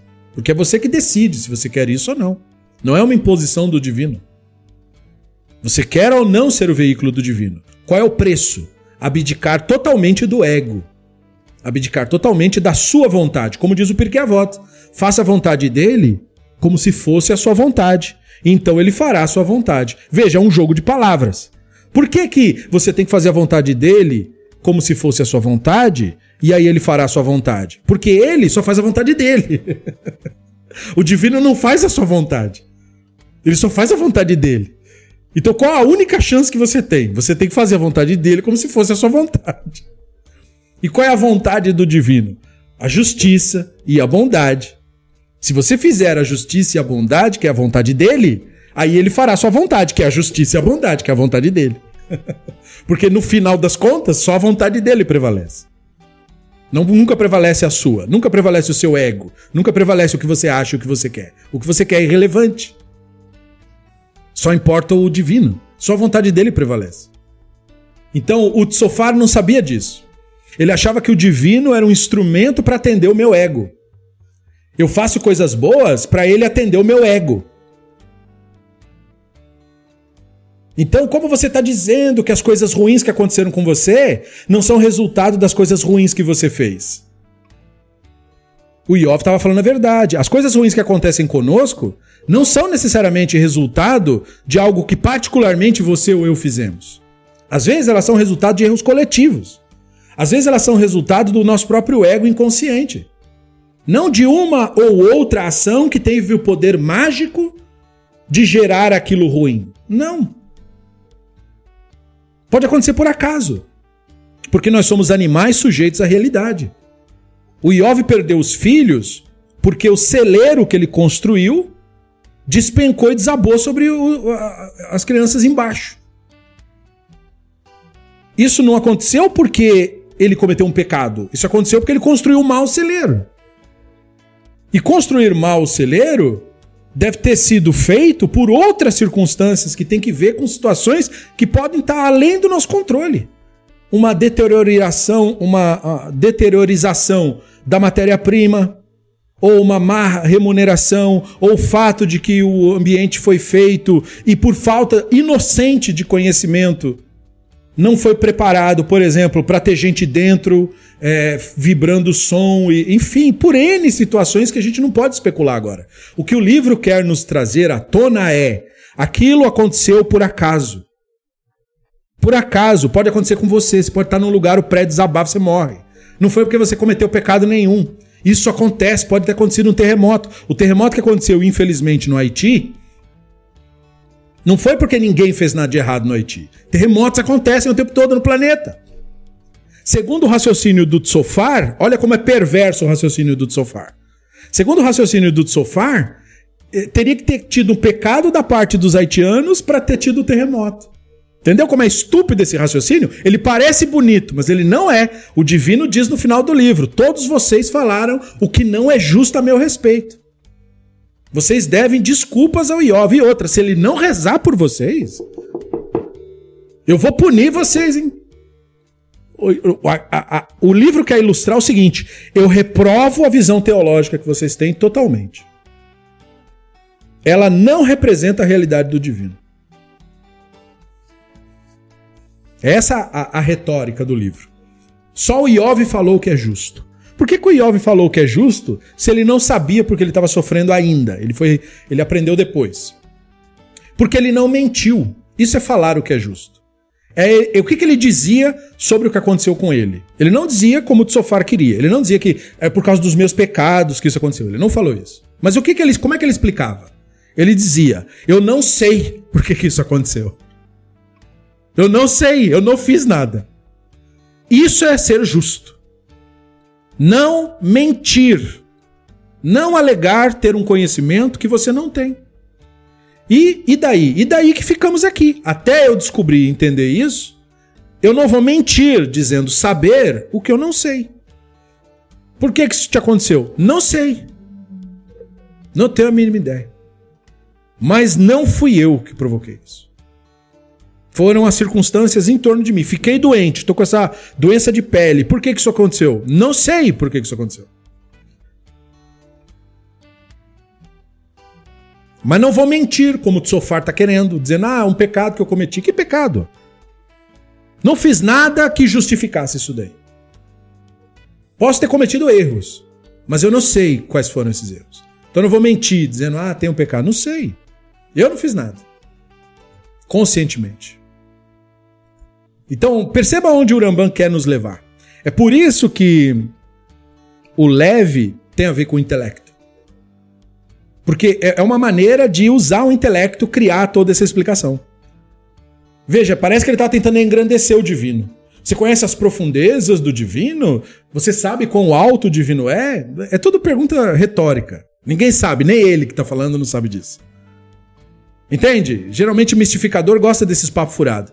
Ah, isso aqui é um mistério profundo, os racionalistas não entendem. Mas se é profundo, então ele também não entende. Então o que ele está mentindo? Que entende uma coisa que ninguém entende. De, pelo menos eu não minto sobre isso. Eu não vou dizer que sei o que eu não sei. Tudo que a Escritura nos pede é que não sejamos canalhas, mentirosos. Especialmente sobre o divino, que é um assunto tão sério para nós. Então, ele coloca em seguida esse verso o Kohelet 10, que diz: Zevulvei mavet yavish, vayavia shemen rokeach, yakar mechochma mekevodó, sichlut meat. Balev chacham limino, balev ksil lismolo, E vagan bederech, kashesachal, olech libo chaser veamar lechol sava sachal hu. Moscas mortas tornam a pomada do perfumista fétida e pútrida. Então, um pouco de loucura supera uma grande sabedoria. Ó a referência ao Shlomo, a ele mesmo, né? A mente de um homem sábio tende à mão direita, a mente de um tolo à esquerda. Já vamos explicar o que é isso. A mente de um tolo também é deficiente quando ele viaja e ele deixa todo mundo saber que ele é um tolo. É isso que quer dizer a referência da mão. Aqui o reformula a citação, né? Então ele diz: seu entendimento está envolvido em pensamentos perfeitos, os problemas mais elevados.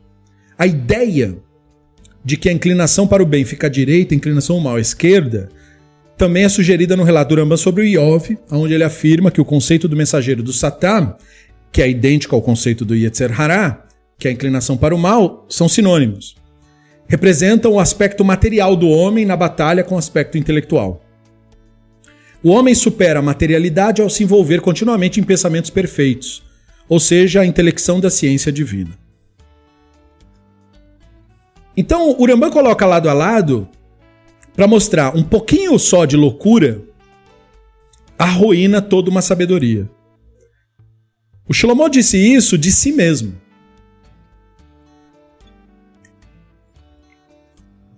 O pouquinho de loucura foi o pouquinho de misticismo que ele aprendeu com as mulheres que ele se envolveu e deu no que deu. Arruinou o reino inteiro dele e as decisões, toda a lucidez dele foi pela janela. Um pouquinho só de loucura. Da mesma forma ali, na relação do Tsofar. Quando os, os, antigos usam essa expressão de mão direita, mão esquerda, veja que, é, eu não sei se você sabe disso, mas a maioria dos textos do Kohelet e também do Michelet, eles são autoexplicativos. Muita gente fica se debatendo sobre o que, que significam os versos, sem prestar atenção que ele explica em seguida. Veja, ele fala: mosca morta torna a pomada do perfumista fétida e pútrida. Então você fica, o que será que ele quer dizer com isso? Ele explica em seguida. Um pouco de loucura supera a sabedoria. Aí ele faz isso de novo. A mente do homem sábio é na mão direita, a do tolo à esquerda. Mente aqui é coração, né? Aí ele mesmo explica o que isso quer dizer. A mente do tolo é deficiente quando ele viaja.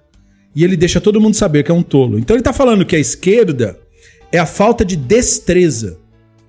Quando você escreve, se você é destro, como a maioria das pessoas é, e você escreve, você tem destreza. Por isso que a gente usa essa expressão, destreza, habilidade. Né? Mas se você escrever sendo destro com a esquerda, sai tudo torto. Então é isso que ele quer dizer quando ele está fazendo a comparação. A sabedoria, ela é uma coisa clara, lúcida, destra, hábil, sagaz. Ela não enrola. Ela não, ela não fica com mumble jumbo, pseudociência, enrolação, energia. Não, é claro, é, entendeu? Ela traz alguma coisa concreta.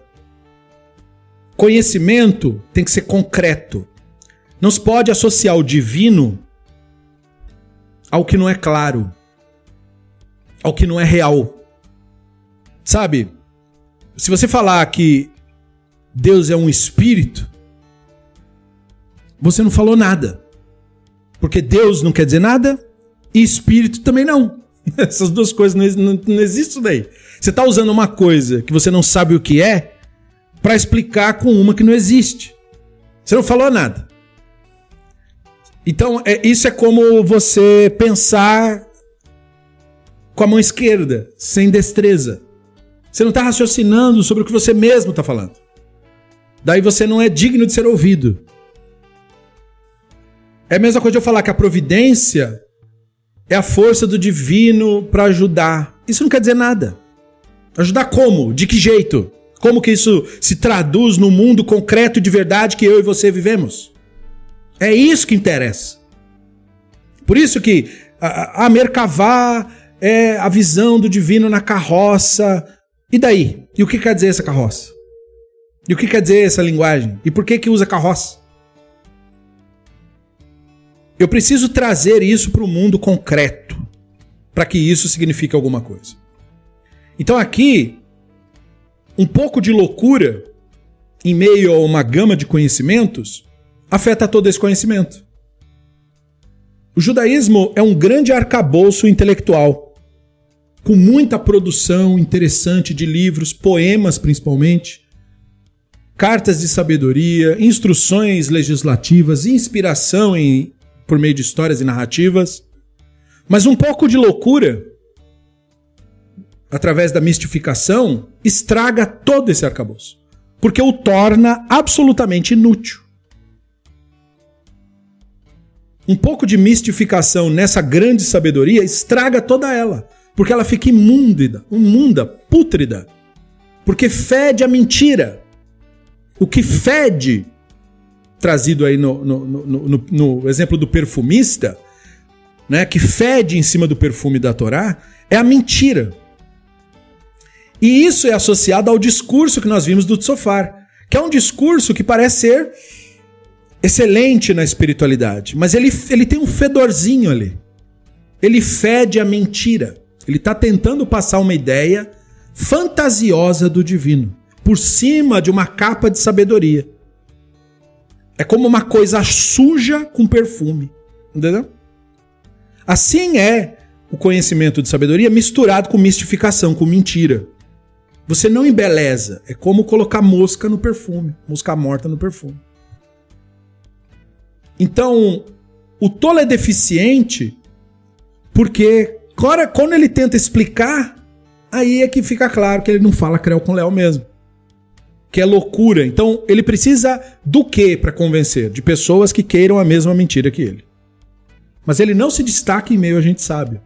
Porque gente sábia nada mais é do que gente madura. Gente que dá valor à realidade. E quem dá valor à realidade não consegue cinco minutos de papo com gente louca.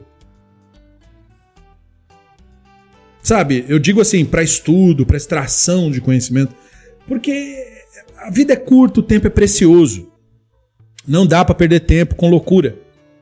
Espiritualidade, se é para ser considerada uma coisa séria, uma coisa verdadeiramente enriquecedora, ela tem que ser pautada exclusivamente na realidade. Não pode ter perda de tempo nisso.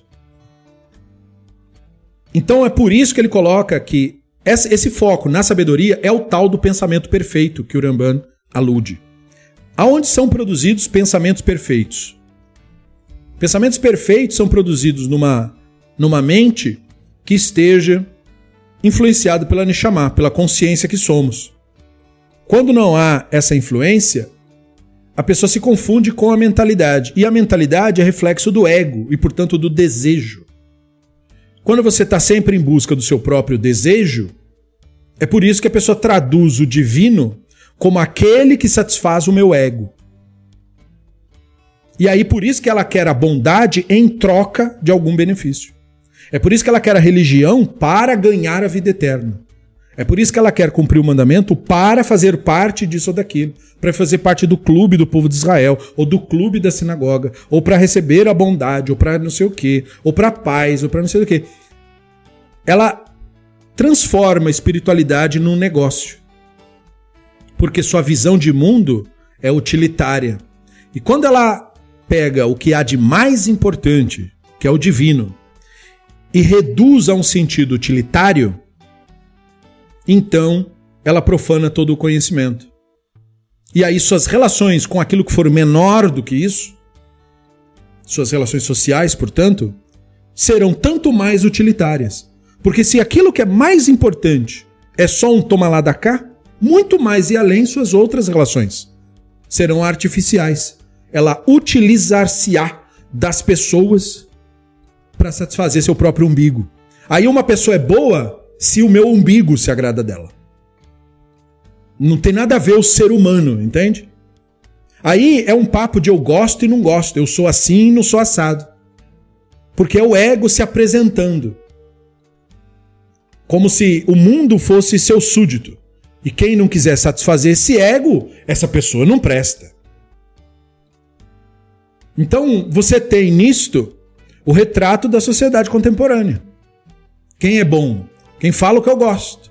Quem é ruim? Quem fala o que eu não gosto. Como se eu fosse a régua dentro da qual o mundo é medido. É por isso que um ser humano identificado com a mentalidade a esse ponto buscará uma espiritualidade que também seja assim. Eu quero ouvir uma pessoa é, é, que fale lá, seja lá qual for a religião, mas que diga o que eu gosto. Então ela não, nunca aprende nada, ela passa 10, 20 anos nesse processo só para alimentar o próprio ego com os próprios pensamentos. É uma retroalimentação, é como quem vomita e come de novo, vomita e come de novo. Porque ela está sempre se alimentando de si mesma. Perceba então quão profundo é isso. Né? Os pensamentos que são chamados pelo Uramban de pensamentos perfeitos são aqueles que não têm nenhuma relação com o ego. É por isso que são perfeitos. O conceito de perfeição é relacionado ao divino, cuja principal característica é a sua incorporalidade, sua impessoalidade. O divino não é humano, por isso é perfeito. O divino não tem ego, por isso é perfeito. O divino não tem desejo, por isso é perfeito. Porque o que tem desejo, falamos, tem falta. E se tem falta, não é perfeito. Os pensamentos perfeitos, portanto, não são os produtos do desejo, do querer ser e do querer ter. É preciso abdicar disso. Os pensamentos, portanto, perfeitos só podem ser produzidos, inspirados pela Neshama que somos. Aquela que faz a bondade pela bondade, que faz a justiça pela justiça, que faz o certo pelo certo. Não para obter nada, mas porque é reflexo de si. Esta é a Merkavá, esta é a carroça divina se manifestando. Isto é o manifesto da providência que dá bons resultados na vida. Não porque traz magicamente momentos bons, mas porque é ela mesma o momento bom. Não importam mais nessa discussão, nessa reflexão, as situações externas, perceba. O momento bom, o momento de se estar na presença do divino, não dependerá das circunstâncias externas se aquilo externamente que está acontecendo deu certo ou não deu certo, funcionou ou não funcionou. Tanto faz isso daí. Estar na presença do divino não tem nenhuma relação com os produtos que você vende, se venderam bem ou se não venderam bem. Se a empresa que você criou faliu ou continuou. Se você está com uma saúde muito boa ou está debilitada. Não tem relação com nada disso. Tem relação com você.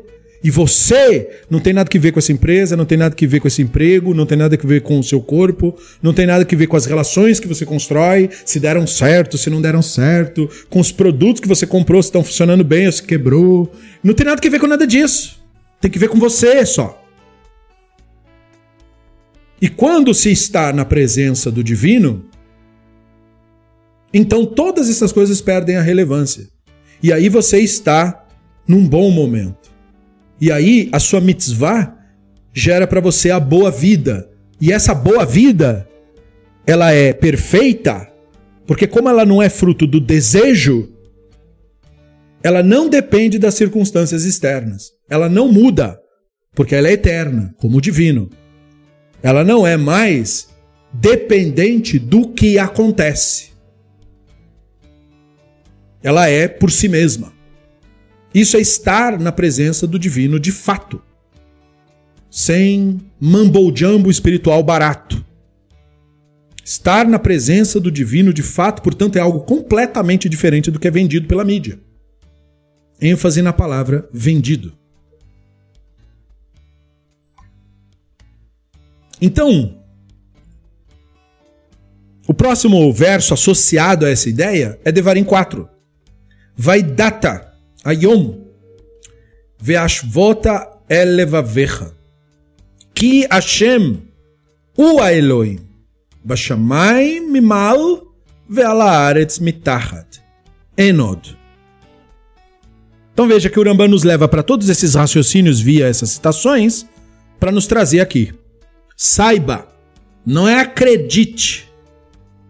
Na Torá não tem nenhum momento onde ela pede para acreditar no divino. Saiba, portanto, neste dia, tenha em mente que o Hashem é o Elohim. Veja que legal, né? Em cima nos céus e embaixo na terra, não há outro. Esse verso é muito forte porque ele traz à luz várias concepções importantes. Primeiro que a relação com o divino é pelo conhecimento. Saiba, não é pela fé. Esse caminho que nós trilhamos não é o caminho do crente. Não é o caminho da crença. Nossa relação com o divino não é uma relação vinculada pela fé.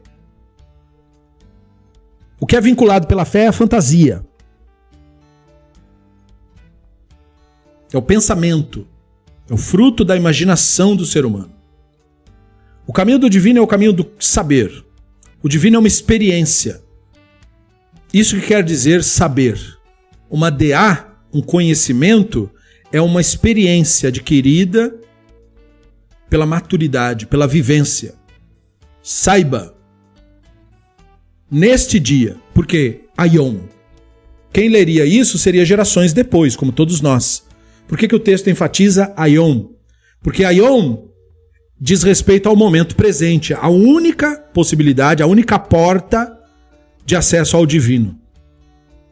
A única maneira concreta de acessar o divino é focar a sua atenção a Yom, ao que é hoje, ao que é agora, ao momento presente que você está. Enquanto a mente divaga no passado, ou constantemente o busca, ou delira no futuro, constantemente o ansiando, não se tem o contato com o divino. Então não é algo teórico, é prático. Você só tem acesso a isso se toda a sua atenção, toda ela, se focar no momento presente em que você está, na realidade desse instante. É a Yom apenas que você tem acesso a isso. Não é etmol, não é ontem e não é mahar, e não é depois. É Yom, hoje. E aí diz: só o Hashem é o Elohim. Então nós vimos que Elohim é um termo que os hebreus corromperam das religiões que tinham em volta. Os hebreus eram um grupo nômade que vivia nas montanhas e que fazia parte etnicamente do próprio grupo dos cananeus. Em outras palavras, os hebreus antigos eram cananeus também. Mas eles se separaram culturalmente dos demais grupos. Por influências próprias, familiares próprias, de seus patriarcas, e romperam culturalmente com os cananeus, a ponto de não mais se identificarem culturalmente com eles, vivendo isolados deles. Os cananeus, com todo o seu sistema idolátrico e tal, inspiram os hebreus na elaboração de todo o seu sistema, seu próprio sistema, que pega um pouco de inspiração dos egípcios. Por isso que você tem o Mishkan no formato que ele tem, aquilo ali é uma cópia exata da tenda do faraó, mas substitui todas as ideias. Né? Então, o culto cananeu é totalmente focado na sexualização e sensualidade, e o culto dos hebreus é o banimento disso, porque eles viam a exploração e a, a, a, como eles usavam isso para manipular o público através dos instintos. E eles aprendem dos seus uh, patriarcas, dos seus mestres, dos seus antepassados, que o caminho para o divino não é o caminho da fomentação do desejo. É o oposto disso. Se o divino tem alguma coisa que ver conosco, não tem que ser por meio dos instintos, por meio da exploração do outro, das prostitutas rituais e de toda essa parafernália ideológica que eles criaram e que viviam em guerra por causa dela. Então os hebreus rejeitam essa herança e reconstroem a narrativa. Pegam o termo que eles usavam para se referir ao divino, que é o termo El, em alguns lugares Il, força, que eles usavam para alguma força da natureza, ou mar, ou vento, ou fogo, ou uh, o tesão do ser humano, ou a raiva, ou tudo isso, força. E os hebreus dizem: o Hashem, não é? Isso que foi, era e será, isso que é agora, isso que é eterno, isso aí é que é o Elohim. Isso que é as forças todas. Não tem isso que eles estão dizendo? De várias forças personificadas que você tem que agradar a cada uma com jeito. Não. O Hashem é o Elohim. Essa é a experiência que você tem. Tenha essa experiência. Saiba, portanto, que o Hashem é todas essas forças aí. Nada disso que eles estão falando como separado é separado. Tudo isso é o divino só. E não tem isso de estar tá em algum lugar. Por isso, acima nos céus e abaixo na terra. Ou seja, não tem os Zeus que mora no céu, Poseidon que mora no mar, Hades que mora na terra. Não tem. Em todo lugar. Ele não tem localização. Por isso é estranha para nós a narrativa posteriormente criada do cristianismo do reino celestial. Porque o reino do divino é o universo inteiro. Essa é a Malhut que os rabinos querem dizer quando eles falam Malhut Shammai. Porque os rabinos usam a palavra Shammai, céus, de um jeito diferente que os cristãos passaram a usar. Os cristãos usam céus como localização. Os rabinos usam céus como expansão, diluição de localização. É o sentido contrário do que eles pretendiam. Então, quando os rabinos dizem Malhut Shammai, eles não querem dizer a mesma coisa que os cristãos falam. Quando eles falam que o, que o divino tem um reino nos céus, eles querem dizer na expansão, diluído por toda parte. Essa é a ideia de reino dos céus. É não espacial, não é uma dimensão específica. Então, ele é o Elohim em cima nos céus e embaixo na terra também. E não há outro. Então a ideia de não há outro é a não atribuição de forças e poderes a mais nada. Isso significa dizer que a natureza não é santa, não tem poderes, não tem árvores mágicas com poderes, não tem forças mágicas no mar, não tem forças mágicas em vulcões, não tem forças mágicas em coisas da natureza que nós não entendemos. Eles no mundo antigo tinham pouquíssimo entendimento da natureza. Grande parte dos fenômenos era absolutamente misterioso. Esta já era uma admissão de que não há o sobrenatural na natureza. Não há. Tudo é o Hashem. Toda a realidade natural experimentada, isso é a manifestação do divino. Não há outra. Então não existe nada sobrenatural. Não há nenhuma coisa sobre a natureza. É só o manifesto da realidade como ela é mesmo. Isso é o manifesto do divino. Então, nesta narrativa, se rompe com as demais narrativas, e é por isso que teve grupos como o grupo do Ahav, que queria voltar ao antigo pensamento dos cananeus, de que tem que homenagear o mar, tem que fazer um, né, um ritual sexual aqui para para fertilidade, para as plantações e para não sei o que, tem que sacrificar algumas pessoas e não sei o que. Tudo isso daí. Essa tendência cultural rompe com essa proposta. Então essa passagem é do discurso de Moshe, antes do Yarden, meditação intelectual pura com base para a relação do homem com o divino. Urambá então está fazendo uma espécie de prenúncio aqui da discussão do terceiro tomo do guia, capítulo 32, sobre a ideia de obras divinas que o ser humano é capaz de realizar. Porque nós falamos que o ser humano é a Merkavá, né? o ser humano lúcido, o que despertou, o que permite a manifestação do divino, que baniu de si mesmo o desejo. Esse ser humano então realiza a obra do divino nesse sentido. A obra do divino não é realizada quando o seu ego é atendido. É quando você não tem mais ego. É quando você não tem mais desejo. E você faz a bondade pela bondade, sem desejo envolvido, sem autopromoção envolvida. Isso é o divino, a obra do divino. Então, o ser humano teria um melhor relacionamento com o divino se ele pudesse estar envolvido em pensamentos perfeitos nas questões mais elevadas. Eu espero que você entenda agora o que essa expressão quer dizer. Os pensamentos perfeitos são aqueles que não são reflexos do ego, do seu desejo, e nas questões que são elevadas, quer dizer em questões do divino, do ato da bondade e de se saber enxergar a divindade na realidade, como ela é. Isto é, na apreciação do momento presente. Como o texto falou. Vedá ayom, saiba hoje. Você tem que enxergar o divino hoje, nesse instante, nesse momento. Na realidade que você está. Essa realidade que você está agora, ela é manifesto do divino. Isso deve ser absolutamente aceito. Mas há em nós a mentalidade, a rejeição para a realidade como ela é. Por quê? Porque na realidade tal qual ela está agora, há uma série de situações e circunstâncias que não atendem o meu ego. O meu ego gostaria disso daquilo, daquela roupa e daquela. Eu não gostaria desse corpo, gostaria de outro. Não gostaria dessa cor, gostaria de outro. Não gostaria de estar nesse lugar, gostaria de outro. Não gostaria de estar nessa época, nessa vida, ser essa pessoa. A mentalidade é a nossa é o nosso Yetzer Hará, é o nosso mau instinto, porque nos tira da presença do divino, que é a realidade manifesta. Que é o mundo como ele é. É por isso que nós não temos percepção clara da presença do divino. Não é por nada mágico nos impedindo. É como o profeta Ishayahu falou, na sua linguagem de profeta, por isso que às vezes não é entendido, de que são os vossos erros que impedem você de ter contato com o divino. Quais são esses erros? Os meus erros são o meu ego. A minha mente.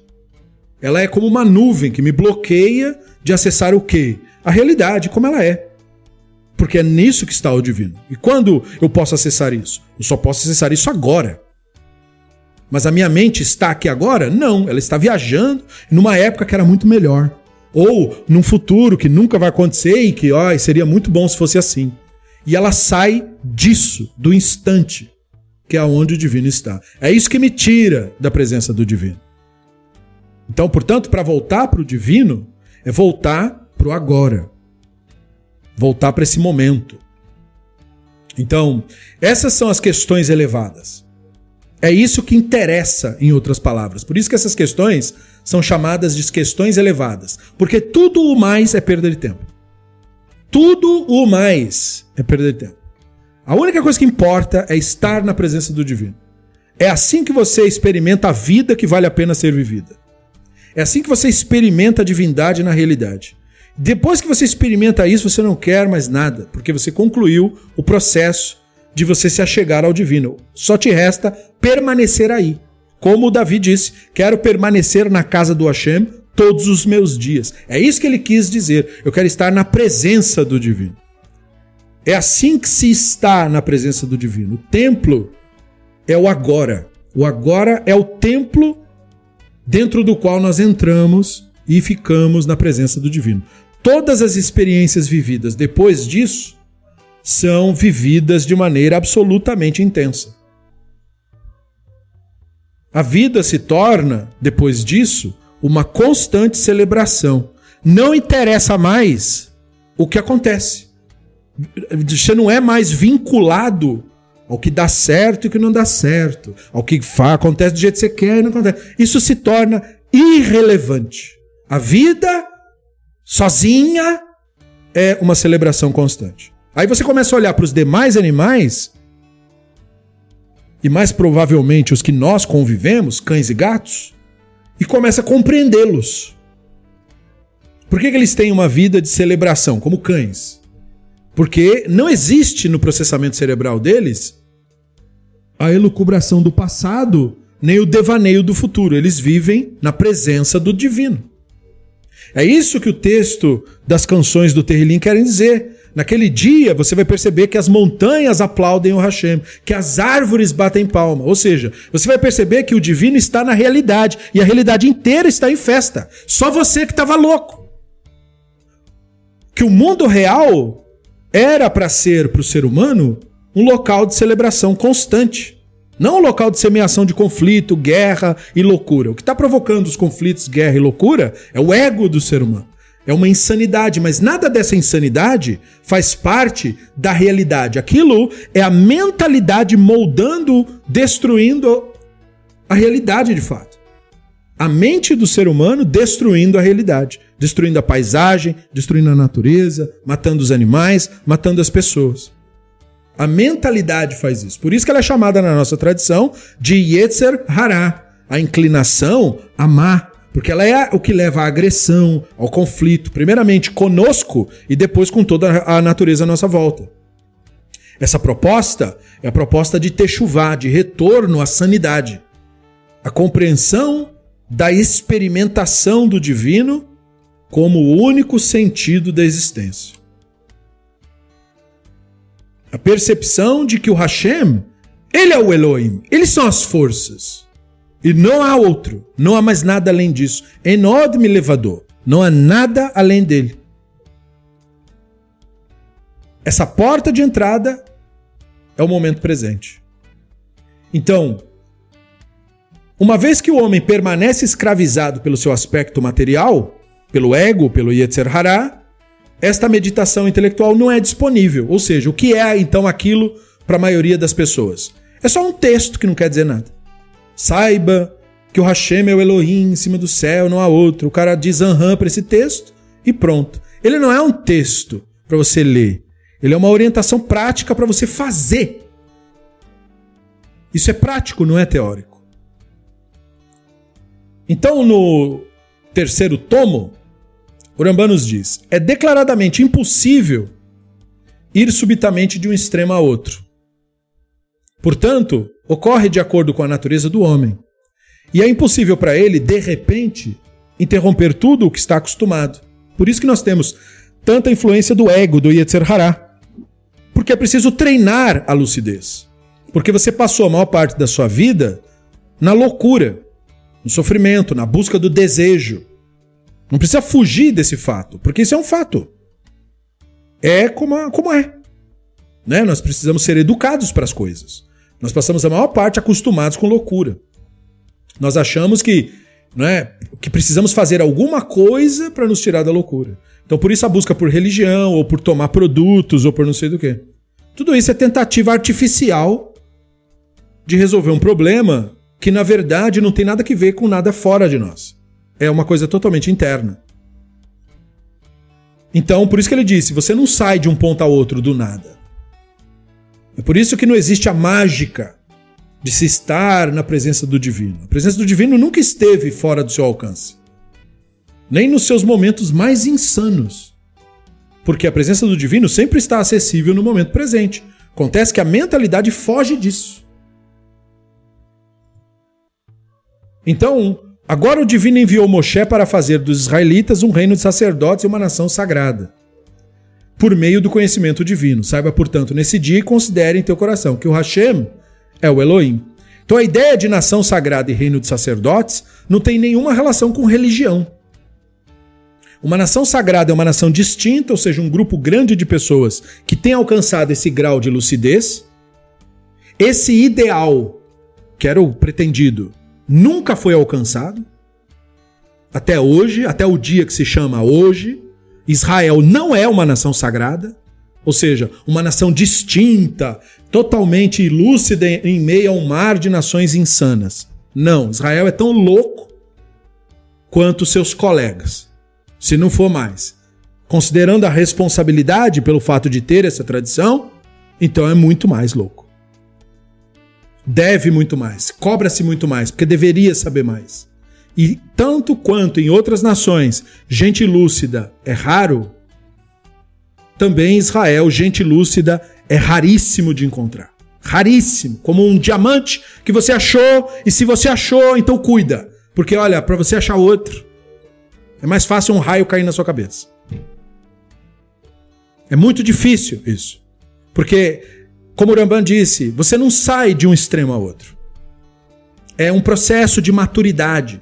Muito difícil de conseguir, porque ocorre naturalmente. Tudo que ocorre naturalmente é mais difícil. A ideia do antigo Israel era ser um reino de sacerdotes nesse sentido. Um sacerdote, um Kohen, é uma pessoa dedicada. É uma pessoa que aprendeu a treinar a sua atenção. Por que, que os Kohanim eram os exemplos da espiritualidade de Israel? Porque, devido aos ritos que eles eram obrigados a fazer todos os dias, eles viviam 100% concentrados. Eles eram o exemplo de como você tem que viver seu dia a dia. Não era a ideia que você também virasse correm, porque não tem como virar correm. Só é correm quem é da família do correm. Então a ideia era que você olhasse o correm e aprendesse dele isso. Não é aprender o que ele fala, o que ele explica. Não. Como ele faz? Olha o que ele faz. Ele faz o que você faz ele pega o animal, abate. Você também não faz isso lá na sua casa, não prepara comida para sua família. Mas olha como ele faz. Ele faz atento. Ele faz focado. Ou seja, ele faz na presença do divino. É isso que você tem que levar para sua casa. Ele é daquele jeito de manhã até a noite. Ele vive intensamente treinado a, tre a focar sua atenção. O pensamento não se desvia. Ele experimenta tudo. Então, quando ele come, ele come 100% centrado naquilo, ele sente totalmente a experiência. Quando ele toma água, ele sente totalmente a experiência.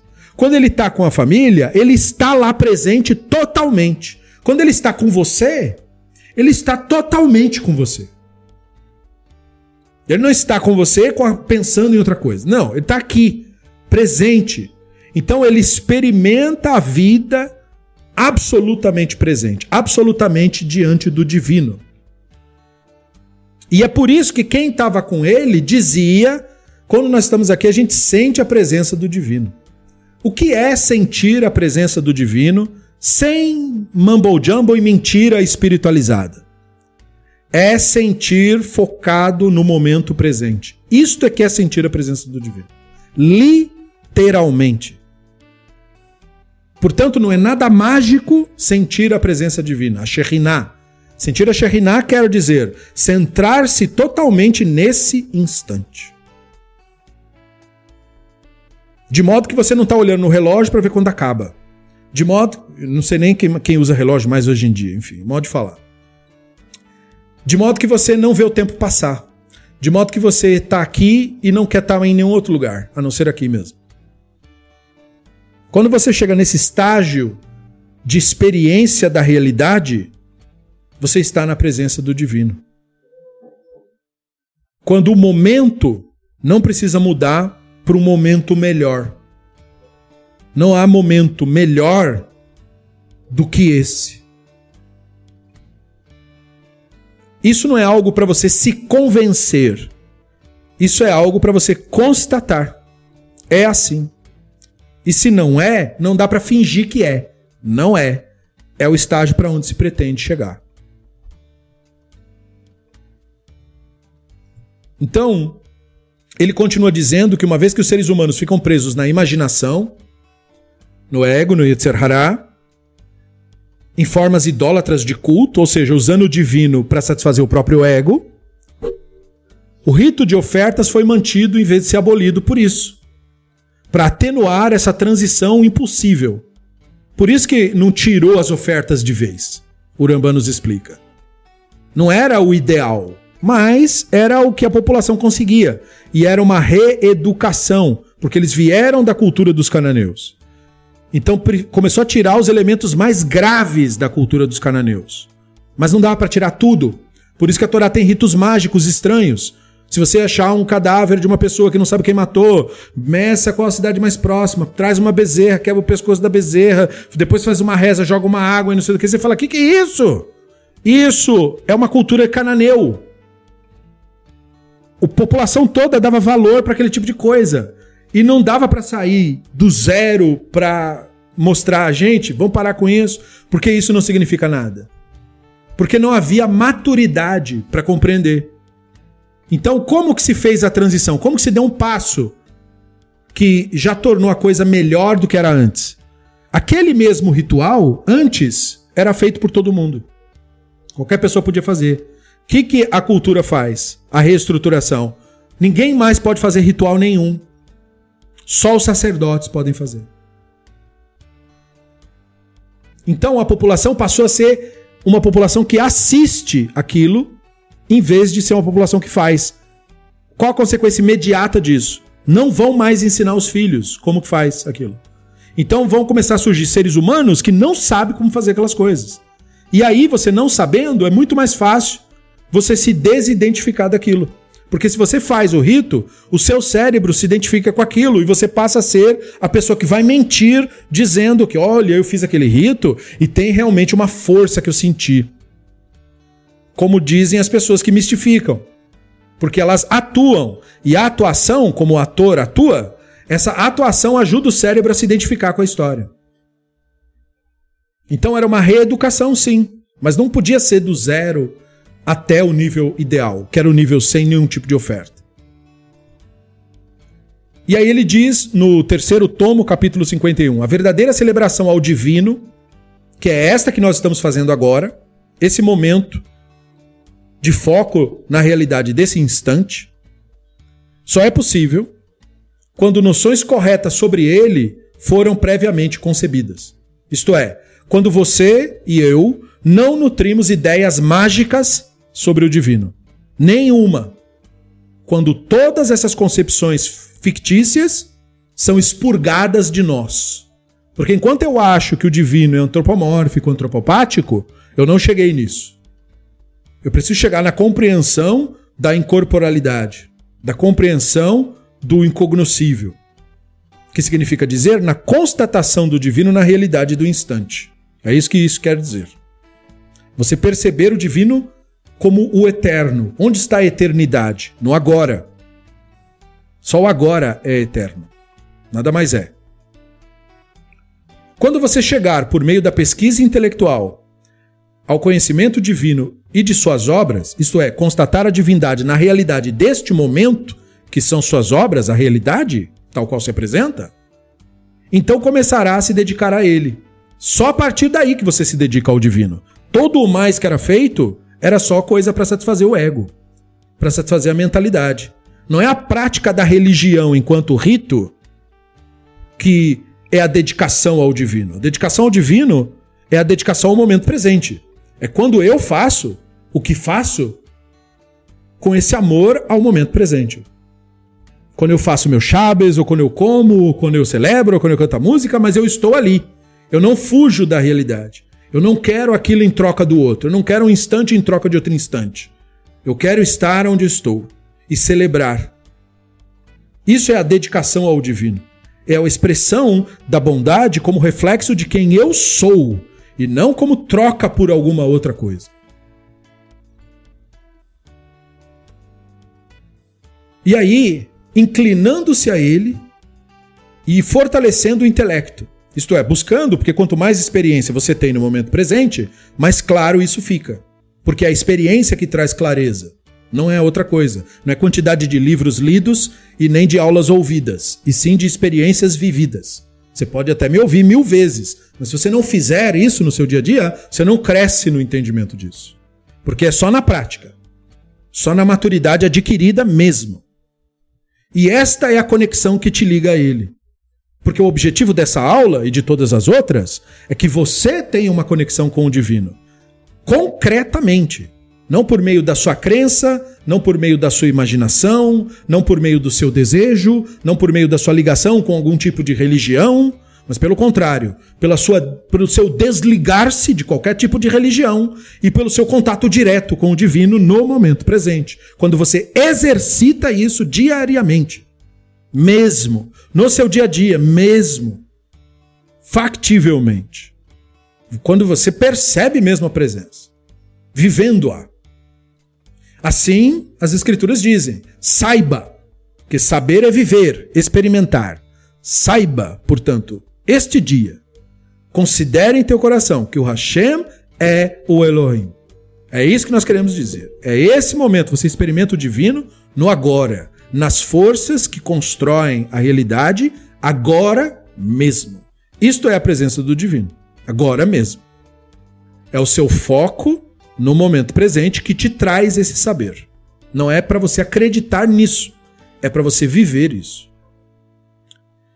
Então, esse é mais um dos objetivos do Guia dos Perplexos: trazer o aluno ao nível de celebração pura do divino. Ou seja, este é o caminho da Torá. Torá quer o que com você? Isso. Quer que você experimente o divino de fato. Qual é o resultado inevitável e concreto disso de fato acontecer? A experiência do instante é celebração. É isso. Você chega lá. Você para com o papo de buscar a Deus. Não tem nada para buscar. Você só experimenta a realidade como ela é. Não há mais o uso da religião como fuga da realidade, fuga dos problemas ou ferramenta para resolver meus problemas. Não, não, não tem mais problemas o conceito de problemas encerra-se. Você experimenta o divino na realidade. Percebe? Bom, nós temos que pausar e você deve então usar o aprendido e praticar o proposto. E isso deve ocorrer no seu cotidiano mesmo, no seu dia a dia. Numa próxima aula, nós então concluiremos o pouquinho que falta para o capítulo 39 para darmos início ao 40. Isso vai ocorrer numa outra oportunidade. Eu quero agradecer a os que compareceram e nos prestigiam com sua atenção, que é o que há de mais precioso que um ser humano pode otorgar para outro ser humano, né? A atenção. E é isto que nós é, é, temos de ligação com o divino. Foque sua atenção no momento presente, no agora, e você estará constantemente na presença do Hashem. Faça isso e experimente. E veja que é isso mesmo, não é nenhum tipo de enrolação. Muito obrigado a quem colabora para a existência do Beit Midrash Livre. Nosso grupo existe porque voluntários o fazem existir concretamente e eu quero agradecer a cada um dos nossos colaboradores mais uma vez, Tzidikule Mitzvah. E nós nos vemos numa próxima aula, Besserat Hashem. Shabbat Shalom e até a próxima. Muito obrigado a cada um de vocês.